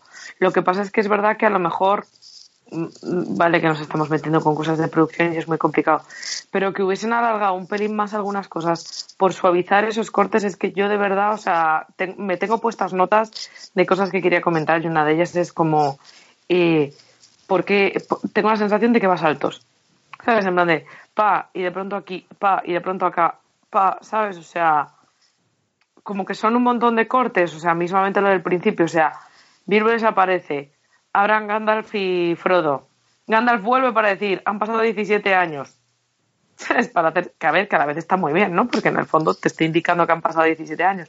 Pero no sé, todo el rato tengo la sensación de que son como muchos cortes metidos a, piñón. En plan, te tengo que contar demasiadas cosas y no me da tiempo. Así que te las meto y, y ya irás hilando solo. No, no tengo tiempo para hacer cosas suaves en medio. Y es como. hay escenas que se alargan demasiado. Frodo huyendo de los jinetes negros. O sea, yo creo que sobra la mitad. Sí. Se, hace demasiado largo todo el tiempo que pasa huyendo. Bueno, huyendo y como cayendo en. En, la oscuridad. Que por cierto. Eso está muy bien representado. sí, pero a la se vez. alarga demasiado. Yo iba a decir que en esta película me da la sensación de que Frodo, entre comillas, es un poco más fuerte porque claro, eh, en, en, la otra película y en los libros va con alguien en el caballo, no, no va solo en plan de soy súper machote, porque realmente hemos dicho que Legolas aparece para sustituir a Glorfindel, ¿no? Pero Legolas llega, lleva el caballo y montan a Frodo y ahora te vete tú solo, ¿sabes? Y le mandan a ver, es verdad. Es verdad que en la, en la peli de Peter Jackson, Frodo es mucho más pusilánime y lamentable casi desde el principio. Y aquí, pues no. Sí, exacto. Casi aquí... el Frodo de esta peli, ¿eh? Sí, en ese ¿Eh? aspecto sí. Y casi me quedo con el Frodo de esta película. Sí, a ver, yo me quedo con algunas cosas de esta película, ¿eh? O sea, por ejemplo, eh, pues eso, los guiños que tiene a los libros, que son muy fieles y tal, pues eso eh, mola bastante. Y el Frodo también me gusta. Eh, incluso, mira, incluso el Gandalf, que es como un mago clásico, también me hace bastante gracia. Pero luego hay cosas, es que acabo de, ver otra vez el final y es que es, pues, pues adiós, ya está. O sea, es alucinante. O sea, ¿cómo pudieron cortar así y quedarse tan anchos y no hacer una segunda parte? Es como... Sí, porque además Hombre, al menos... que se los lleva a Barbol. Y ya está. Y, y resulta que no hay Ents, los Ents no ayudan en nada y se los lleva y ya. y es que no sabes qué pasa. Sí, de verdad, el final, el final es Gandalf cabalgando y ya está. O sea, es que no. Pero bueno, es verdad que ahí no tienen la culpa. O sea, les, les cortaron las alas y aún así. Aún así. Pero aún así, te lo digo, eh, a pesar de que luego les sorprendiesen con, oye, no, que, que al final no, no se va a hacer la segunda y tal, no me parece un final muy digno para una primera parte. No, no es un final no es un final para mí, en mi opinión. O sea, eh, no, no tienes un no, no ves a todos los personajes. O sea, en las películas de Peter Jackson, cuando, cuando se hacen cortes, todos los personajes terminan. O sea, todos los personajes tienen una escena final de conclusión de, de ese trozo de la historia. con su música y su diálogo profundo y todo eso. Y ya, pues para la siguiente ya veremos. Y aquí es, pues, gente cabalgando y hasta luego. Pero Y los demás no sé dónde están. sí, sí, totalmente, pero también pensad que es que no era algo eh, propio, o sea, no era algo que se soliera, que se soliera hacer. El, el tema de, pienso yo, ¿eh? de cortar una película para luego hacer una continuación y tal, pero dejando la acción a medias. Entonces, yo también entiendo que el pobre Baxi lo hizo lo mejor que pudo o supo con los medios por una parte que tenía y con... O sea, quiero decir que tampoco creo que sea fácil en un contexto en el que no es algo común, ¿sabes? No sé, ¿eh? intentando aquí ponerme en la No, o sea, además es que, pero no, si tienes razón, tienes razón. Y además es que lo he dicho al principio y lo mantengo. Es una hija de su tiempo y si la viste en ese momento bien y si no, en mi opinión, pues no, no puedes hacer mucho. Entonces tampoco es plan de, o sea, tampoco quiero criticarla de manera injusta porque es verdad que estamos en otro momento del tiempo y tenemos otra experiencia y estamos acostumbrados a otras cosas a nivel visual y, joder, pues la película tampoco tiene la culpa de eso. Claro, o sea, yo hay ciertas cosas que perdono también de hija de su época. Por ejemplo, la magia me resulta un poco extraña, pero me imagino que es que es muy setentera, ¿no? O sea, quiero decir, cuando se ponen el anillo, por ejemplo, y hay chispitas por ahí, no sé, a mí me recuerda un poco al, no sé por qué tengo en mente videoclips de los Beatles o algo así, ¿sabes? ser, sí. Lucy in the Sky with Diamonds y cosas así pues me recuerdan a ese tipo de cosas, ¿no? Que se pone ahí el anillo y entonces de pronto hay chispas, el espejo. Antes has hablado de la escena de Galadriel. Hablemos de ese espejo psicodélico ahí en medio. Sí, hay mucha psicodelia, sí. o sea, hay psicodelia, cuando Saruman hace magia también. Bueno, por hecho, eso. Soy Gandalf de los muchos, mm, soy Saruman de los muchos colores, sale ahí, unas- sí, una, una especie de arcoíris había por sí, ahí. de hecho, quería hablar yo de esa escena, del combate entre Saruman y Gandalf. es que es muy que- psicodélico. Sí, es, es muy psicodélico, pero yo creo que lo que está representando es una, un duelo de voluntades. No, vamos a darnos eh, de De tortas, leches. que me iba a salir otra palabra, con las varas, como si fuéramos caballeros Jedi flotando por el techo. O sea, en este sentido creo que es mucho más fiel y representa mucho más a los personajes esta escena de duelo de voluntades respecto a la novela que la pelea Mm. coreografiada volando y dándonos con las varas de, de las pelis de Peter Jackson.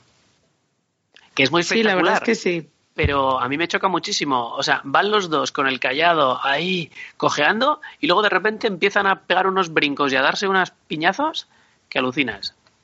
La- la- yo creo que la violencia y las batallas aquí son mucho más mucho más sencillas, mucho más hay menos coreografía. No hay grandes alardes ahí con las florituras, legoladas. O sea, ¿tú, tú ves las batallas combatiendo cuando están con los orcos y es que es como va, un mandoble, pego, avanzo, pego. O sea, es todo como mucho más rudo, mucho más crudo. Yo creo que probablemente mucho más realista, aunque queda menos espectacular. Sí, probablemente. Sí. Yo, mm, es, es eso. Eh, o sea, ahora que lo has comentado, digo, tienes toda la razón, porque es verdad que a mí en la de Peter Jackson me chocaba ese duelo de las, de las varas, pero mm, lo que decía, como es hija de su época y le mete mucha psicodelia, me choca. Sí, sí, Porque- o sea, queda rara. Tú la ves ahora y tienes que entender lo que está pasando, porque es como los dos levantan los brazos, hacen así, hay como unos brillitos y de repente Gandalf está como retenido. Es como, ¿qué Es ha que hay unos brillitos. hay unos brillitos, por favor. Duelo de voluntades. Ya, bueno, hemos mencionado ya, yo solo quería volver. Ya no sabéis que, un segundín, Boromir le perdono todo porque como es la voz de Pepe Mediavilla se lo perdono todo, pero ya no solo es que parezca un vikingo por cómo viste, es que el funeral que le hacen es un funeral vikingo, por favor. Hemos comprobado todos que parece que le montan, o sea, como las, las barcas son como de, son de Lorien, que eran cisnes, parecen un dracar, y le ponen fuego, solo le falta un perro a los pies y ya tienes un entierro vikingo. Yo lo, lo vi y dije, joder, es que es tal cual, ¿eh? Dije, no sé, me pareció curioso. Pero bueno, como es la voz de Pepe Mediavilla, eso perdonamos. De verdad, Ya está. Eh, Sí. Yo una cosa que quería comentar, porque a mí es que me ha chocado cada vez, por ejemplo, en la escena de Brie, en la que te combinan los personajes animados con personajes que no están tan animados, o sea, que se nota claramente que es eh, imagen real de un señor y luego coloreado por encima y tal. ¿Eso qué os parece? A mí es que me choca muchísimo, pero no sé si soy yo, no sé, no sé. A ti y a todos, yo creo. O sea, lo de la rotoscopia medias, yo la llevo un poco mal. Pero es que sobre todo, ya no es que sea en plan una escena que está a medias, sino que hay algunos personajes que sí que están animados, pero el tío que está al lado o detrás no lo está, ¿sabes? Entonces es como, ostras, tío, me estás matando, ¿sabes? Para mí es raro, visualmente es confuso y además da la sensación de que hay, hay dos animadores trabajando en la misma escena y uno termina y el otro no y dice, pues yo no voy a cargar con el trabajo de mi compañero, sino que si es un vago, pues así se queda. y ya está. No será ese el, el motivo, ¿vale? Por supuesto. Será que, bueno, pues y, hicieron los dibujos por orden de prioridades y las cosas cuando, cuando se vieron muy agobiados, las cosas que no tal, pues dijeron, pues, pues tal cual, haz lo que puedas, ¿no? Ahí con eso pero es confuso y es raro. Y es que además recuerdo que todo el mundo, o sea, eh, la gente con la que he hablado de esta película normalmente me dice, eh, esa mezcla de dibujos animados con personas. Dibujos animados con personas, claro. No, esto es, todo eran personas y luego se pintó encima, a unos más y a otros menos. Pero la gente no lo entendió así, la gente entendió que habían mezclado dibujos animados con imagen real y dijeron, qué original. Bueno, sí, de acuerdo, es original, pero, pero para mí es confuso. Sí, sí, sí. Es que yo creo que es lo que decías tú, ¿no? Que hicieron un poquito de, de, combinación de, vale, vamos, hay ciertos personajes que si les hemos dibujado, o sea, lo que no puedes hacer es en mitad de la película decir, bueno, ya no me queda presupuesto, a Frodo ya no lo animo, por ejemplo, ¿sabes? O a Gandalf, no tiene ningún sentido. Entonces, ¿a quién no animas? Al fondo. Entonces, Perry, Tigo, Migo y sus amigos que están en la taberna de Bri se quedan sin animar pero el resto sí, entonces queda como muy extraño. Pero bueno, y los orcos sobre todo están sin animar y son muy feos. Y yo estoy muy de acuerdo con todas las divisiones que ha comentado antes Valid, porque de verdad que cada orco que tú no sabes de dónde ha salido, pero bueno, ya está. Ya, voy a callarme ya. Bueno, pues eh, yo creo que ya hemos dicho todo lo que queríamos decir de esta película. Hemos hecho un pequeño recorrido por la producción, incluso por algunas escenas y cosas curiosas de los personajes. Eh, y, esta es, este es nuestro análisis, es nuestra conclusión. No queremos ofender a nadie, no era nuestra intención. Si estáis eh, muy, muy ofendidos por nosotros, estáis muy enfadados porque a vosotros os encantaba esta película, lo respetamos completamente, pero, pero no es nuestro caso, o por lo menos no es el caso de todos los miembros del equipo, porque cada uno lo ha visto en un momento diferente y eso también influye de alguna manera. Aún así, eh, pues es una película de culto, es una película que marcó un antes y un después y fue la primera representación en el cine del Señor de los Anillos y hay que reconocerle su mérito. Muchas gracias por estar aquí conmigo, chicos, en este frío día de otoño. Eh, gracias, Nai, gracias, Balin y gracias, Erendis. Gracias a ti. Eh, gracias. Esto es Metopodcast, pero bueno, nos achuchamos muy pronto. Sí. En nada estamos en Estelcon. Estelcon. y ver la película si no la habéis visto. Hay que darle una oportunidad.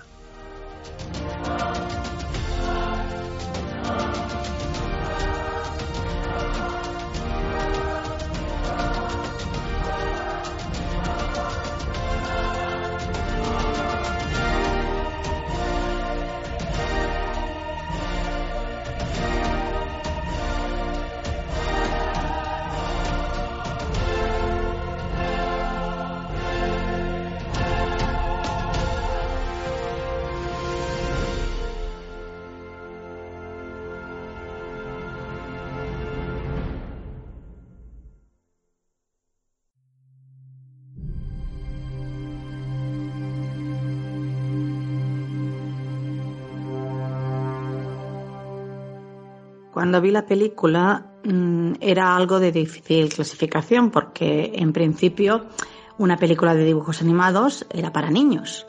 Yo hacía poco que había leído el libro, así que ya sabía que no era así. Eh, recuerdo interés por verla, por me había gustado mucho el libro, así que me pareció interesante ver cómo la habían adaptado. Había oído que también la técnica era novedosa y que por lo tanto eh, me, intrigaba ver cómo lo habían, cómo habrían resuelto. Eh, fue una película que me gustó, me pareció bien adaptada. los movimientos me parecieron bastante naturales, mm, pero eso sí, la parte de los orcos quedaba desdibujada, como si no lo hubieran acabado. Esta parte sí que no me gustó nada. Y luego la sensación de quedarte a medias, de llegar al abismo de Helm y decir, bueno, mm, ¿y ahora qué? Se acaba mm, y te, quedas, te quedabas allí un poco eh, dudosa, faltaba algo, ¿no? Eh, luego, mi opinión, mm, me parece una película muy buena en su momento. Creo, eso sí, que el tiempo no le ha sentado nada bien.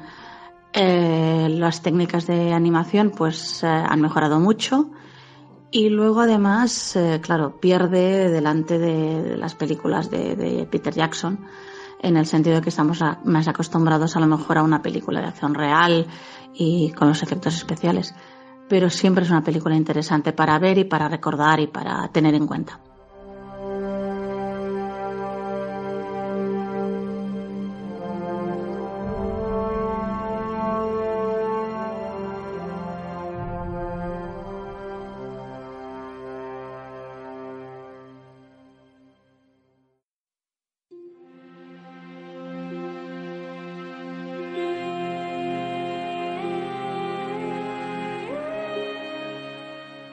Fui a ver la película El Señor de los Anillos porque había visto un tráiler en un programa que hacían en la 2 de televisión española, revista de cine, donde se veía unos espectros con espadas entrando en una habitación golpeando unas camas, donde había unas figuras durmientes.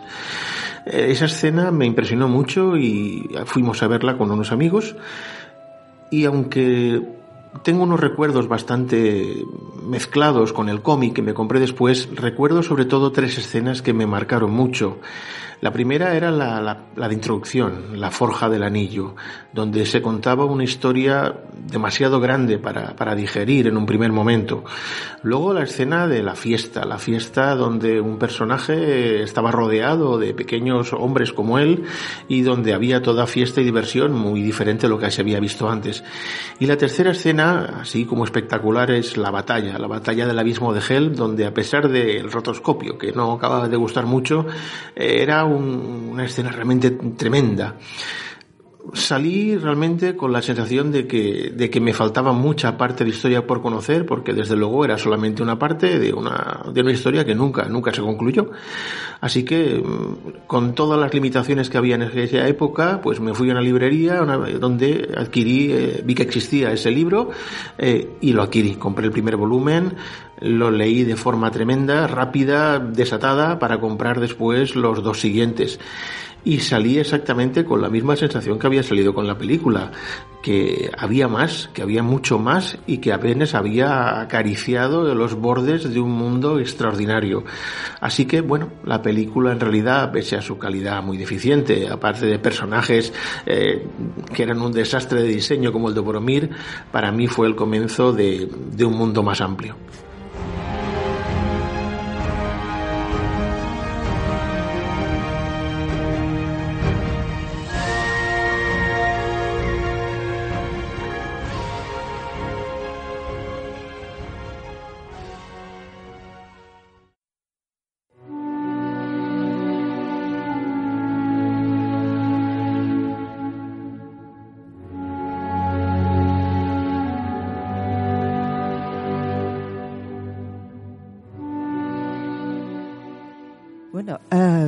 Muchas veces se han dicho muchas cosas sobre la película de Baxi en su momento y a veces se han hecho críticas, pero la gente no se acuerda del momento en el que se presentó, precisamente porque no todo el mundo fue al cine en ese momento. Algunos de los que siguen ahora a Tolkien no habían nacido, pero resultó que en esa época yo sí fui a, a ver la película. Yo debía tener unos 12 o 13 años y la gente muchas veces no se sitúa en el momento en el que ocurrió. En España acabábamos de, entrar en la democracia, eh, lo que eran las carteleras de cine en esos momentos era algo terrible, sobre todo para los niños o para la gente joven. Era la época del destape, con lo cual la mayoría de cines todo eran películas pornográficas, cine X, Emanuel de todos los colores, blanca, negra, amarilla, roja, eh, películas italianas tipo Jaimito con mucho destape, mucha cosa obscena, o si no tenías películas americanas muy violentas tratando temas de droga, eh, temas de prisión, temas de bandas. Vamos, que para la gente joven o para el público infantil aquello era un momento muy oscuro y muy caótico. Lo único que nos salvaba a veces era de tanto en tanto que nos caía alguna película de, de la Disney y la gente muchas veces estaba acostumbrada, pues claro, películas de dibujos animados para nosotros era Disney y poca cosa más. Y de repente en, en España anunciaron, había un programa que se hacía los fines de semana por la noche, no me acuerdo del título, pero te explicaba las películas que se iban a presentar en cartelera y las novedades que había habido. Se seguía mucho, aunque lo siento mucho, pero no me acuerdo cómo se llamaba. Y entonces eh, empezaron a anunciar que dedicarían un programa entero a una película de un llamada El Señor de los Anillos en dibujos animados. Eh, empezó a denunciarse en la tele unas dos o tres semanas antes de que se emitiera el programa y me acuerdo que me quedé a ver ese programa. Ah, empezaron a explicarlo, todo era como muy novedoso, había una gran expectación, de hecho, la película ya se había estrenado el año anterior en, América. En América se estrenó en el 78, en España se estrenó a final del año 79. Y bueno, la rotoscopia que a veces ahora se comenta tan mal de ello y se critica tanto, en aquel momento era el boom, era el no da más. Aquello era algo impresionante. Los dibujos animados habían conseguido tener una viveza y un realismo que no se podía dar con los dibujos ah, manuales que hacía la Disney. Ah, me acuerdo que el programa fue súper atrayente, a mí me llamó mucho la atención y quedé con una compañera mía del colegio con la que muchas veces nos íbamos al cine.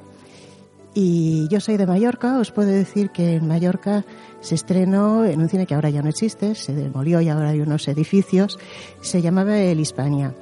Fuimos al Hispania y yo no conocía la obra de Tolkien, de hecho aún no se había publicado, no había salido publicada en castellano. Estaba a punto de salir, pero aún no había salido. Ah, la película, cuando tú ya conoces la novela, te es mucho más fácil seguirla, porque tiene un ritmo muy rápido. Yo recuerdo que sí, que la película me costó un poco seguirla, a veces no entendía ciertas cosas precisamente por el ritmo tan rápido, porque es de las pocas en las que se respeta muchísimo el texto y... Pero claro, mm, es un tiempo muy limitado, entonces tiene que ir a una aceleración que no es la que uno precisamente necesitaría para dar tanta información condensada. Recuerdo ah, que había pasajes muy oscuros, ah, pasajes muy rojos, muy azules, sobre todo en la parte final de las batallas de, de Cuernavilla, que por si alguien no lo sabe se rodaron aquí en España, en Cuenca. Y y hubo una serie de cosas que me llamaron muchísimo la atención de, la película. La primera, eh, no por ello la más importante, pero la primera fue cuando uh, Gandalf está paseando por la noche por la comarca con Frodo. Encontré que aquel paseo era algo algo sublime, algo maravilloso, tiene unos detalles, es un diálogo, es algo que te transporta, algo que aquello no había hecho ni la Disney ni nada, era algo nuevo, realmente una novedad en el momento. Eh, otra imagen que también se me quedó grabada en su momento fue cuando mm, aparece por primera vez Legolas es un momento dramático, Frodo está herido, se dirigen hacia Rivendell y entonces de repente en, eh, eh, en unos momentos en que todos los paisajes son muy oscuros, aparece una figura blanca, brillante, luminosa, alegre, en caballo, que baja. Aragón se va directamente a él, le mete un abrazo de esos de oso y empiezan a hablar en una lengua que no entendía. Aquello es la primera vez que yo oí hablar en élfico y como Sam, que se quedó maravillado y en ese momento Frodo le dice, sí, Sam, esos son elfos, pues fue la primera vez que yo vi elfos, aunque fuera en la pantalla. Ah, y la última escena, aunque pueda parecer una tontería, ah, fue Barbol. La imagen de los últimos últimos momentos de la película en la que un bárbol, que aquello para mí sí que es un bárbol, era todo un señor árbol, viejo, anciano, sabio, cogiendo a Mary y a Pipín uno en cada mano y caminando con unas largas zancadas que sacaba raíces, las volvía a poner pesadamente en tierra. Fue una imagen que esa creo que fue la que más se me quedó. Salí del cine no habiendo entendido nada, porque tal vez la película había sido demasiado rápida para mí, pero queriendo saber más cosas. Quería saber cómo se desarrollaba todo aquello a un nivel mucho más lento y quiénes eran esos seres maravillosos que yo había visto allí. Me había impactado de tal manera que me acuerdo que unos cuantos meses después, poco tiempo después, mi madre estaba apuntada, como todas las madres en esa época, a una cosa que se llamaba el círculo de lectores, que creo que no existe, en el que cada trimestre comprabas un libro. Cuando llegó la revista empecé a ojearla, siempre la ojeaba y, vi que había salido un libro que era El Señor de los Anillos. No eran las ediciones que normalmente la gente tiene, fue la primera edición de, El Señor de los Anillos que sacó el círculo. Era un libro muy grandote porque los tres estaban en un solo tomo.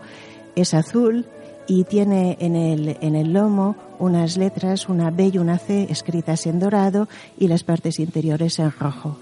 Ese es mi Señor de los Anillos y el que tengo aún en casa y el que quiero con locura y ese no me lo toca nadie. Ese solo lo leo yo.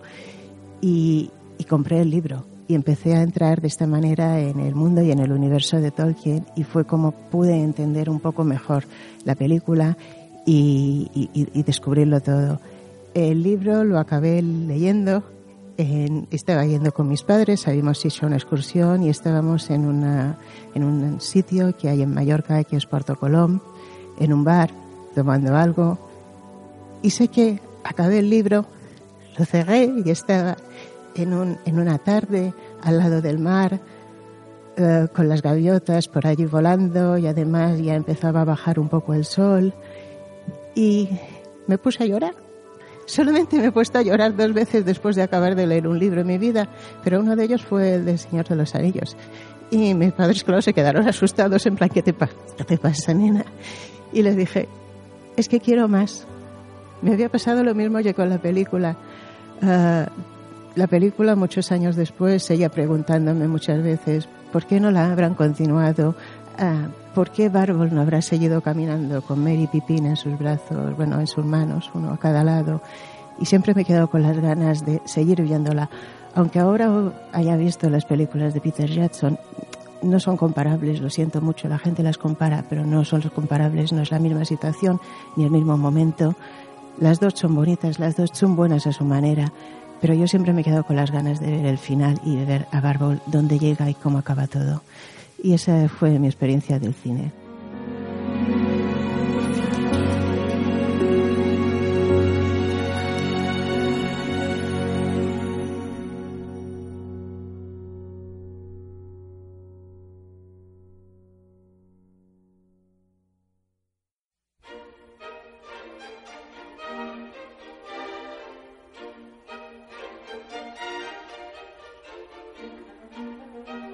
La sala de los cuentos.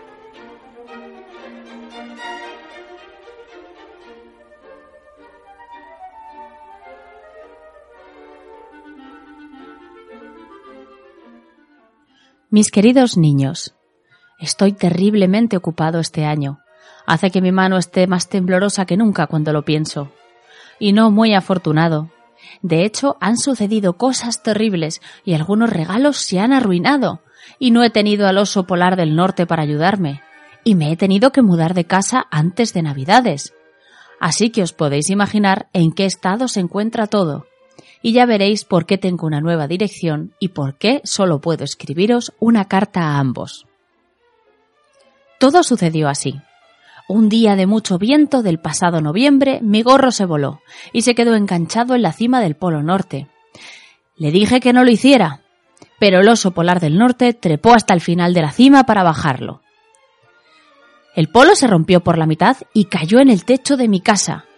El oso polar del norte cayó a través del agujero hasta mi comedor con mi gorro en su nariz, y toda la nieve se precipitó del techo de la casa y se derritió apagando todas las chimeneas, y filtrándose hasta las bodegas, donde estaba recopilando los regalos de este año, y el oso polar del norte se rompió una pierna.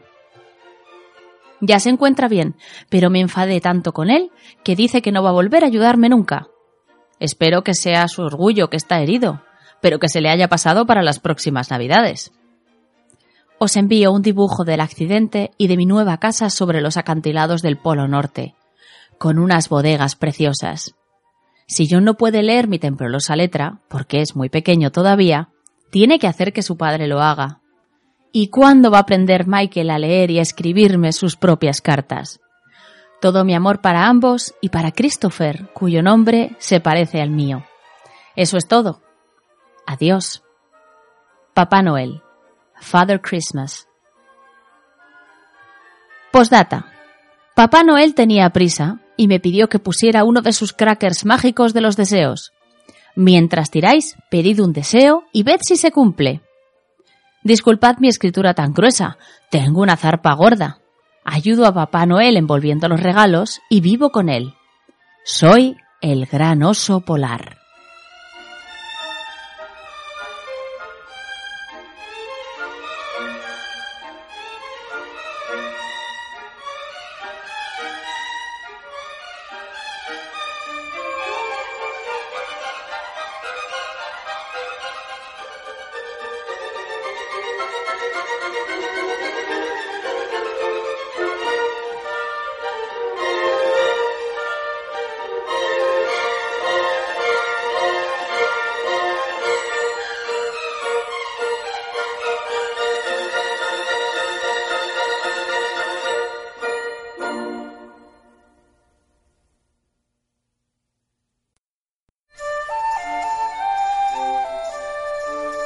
Bibliográfica. Una visita a la biblioteca de regreso a Hobbiton.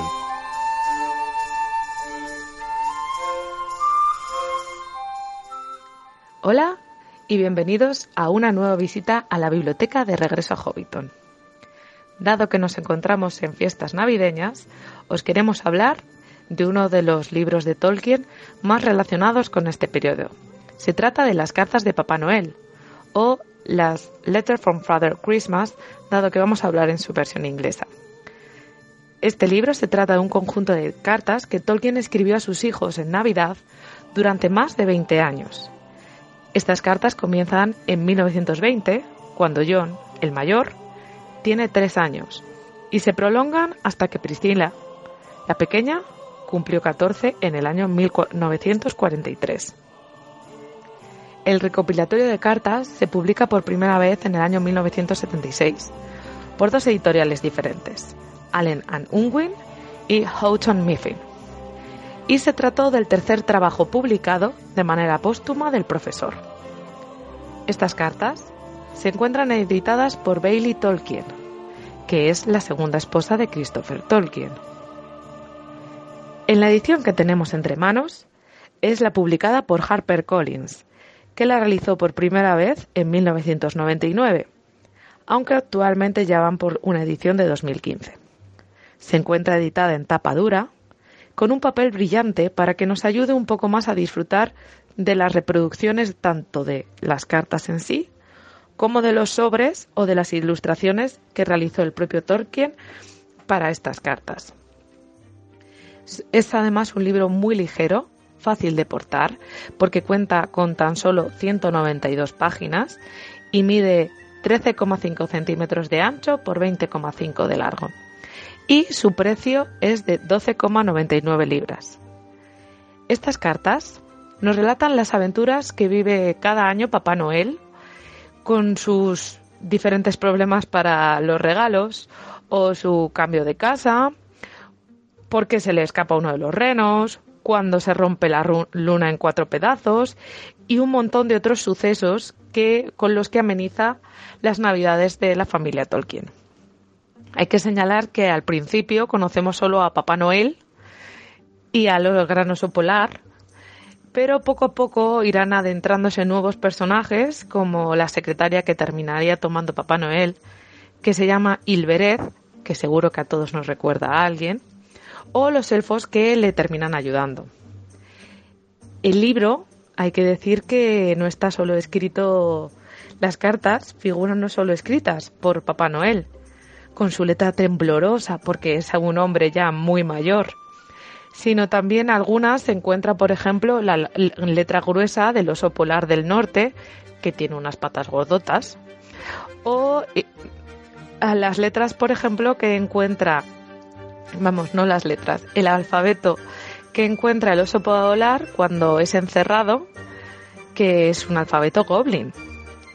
Hay que decir también que en las reproducciones, como ya hemos comentado, están las ilustraciones. Seguro que muchos habéis podido ver la ilustración de Papá Noel cargando con el saco de regalos que decora la portada de esta edición. Eh, también hay de los sobres, podemos apreciarlos, porque Tolkien diseñó también hasta los sellos, incluso a veces hacía que llegasen como un poco humedecidas por el polvo de la nieve o similar para darlas aún mayor veracidad.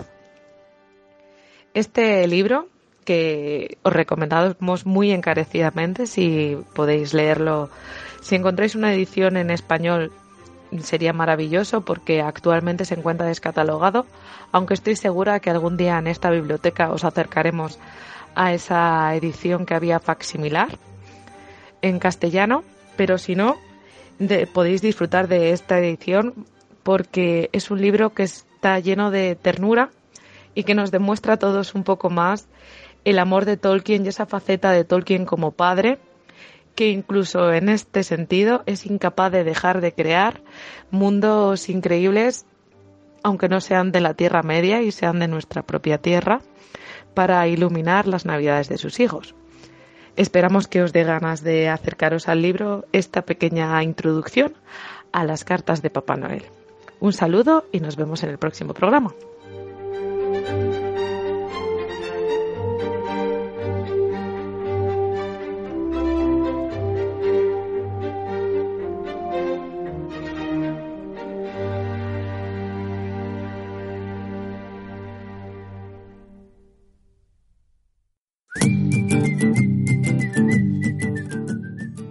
Ha llegado el final de nuestro programa y el final de esta temporada y toca despedirse.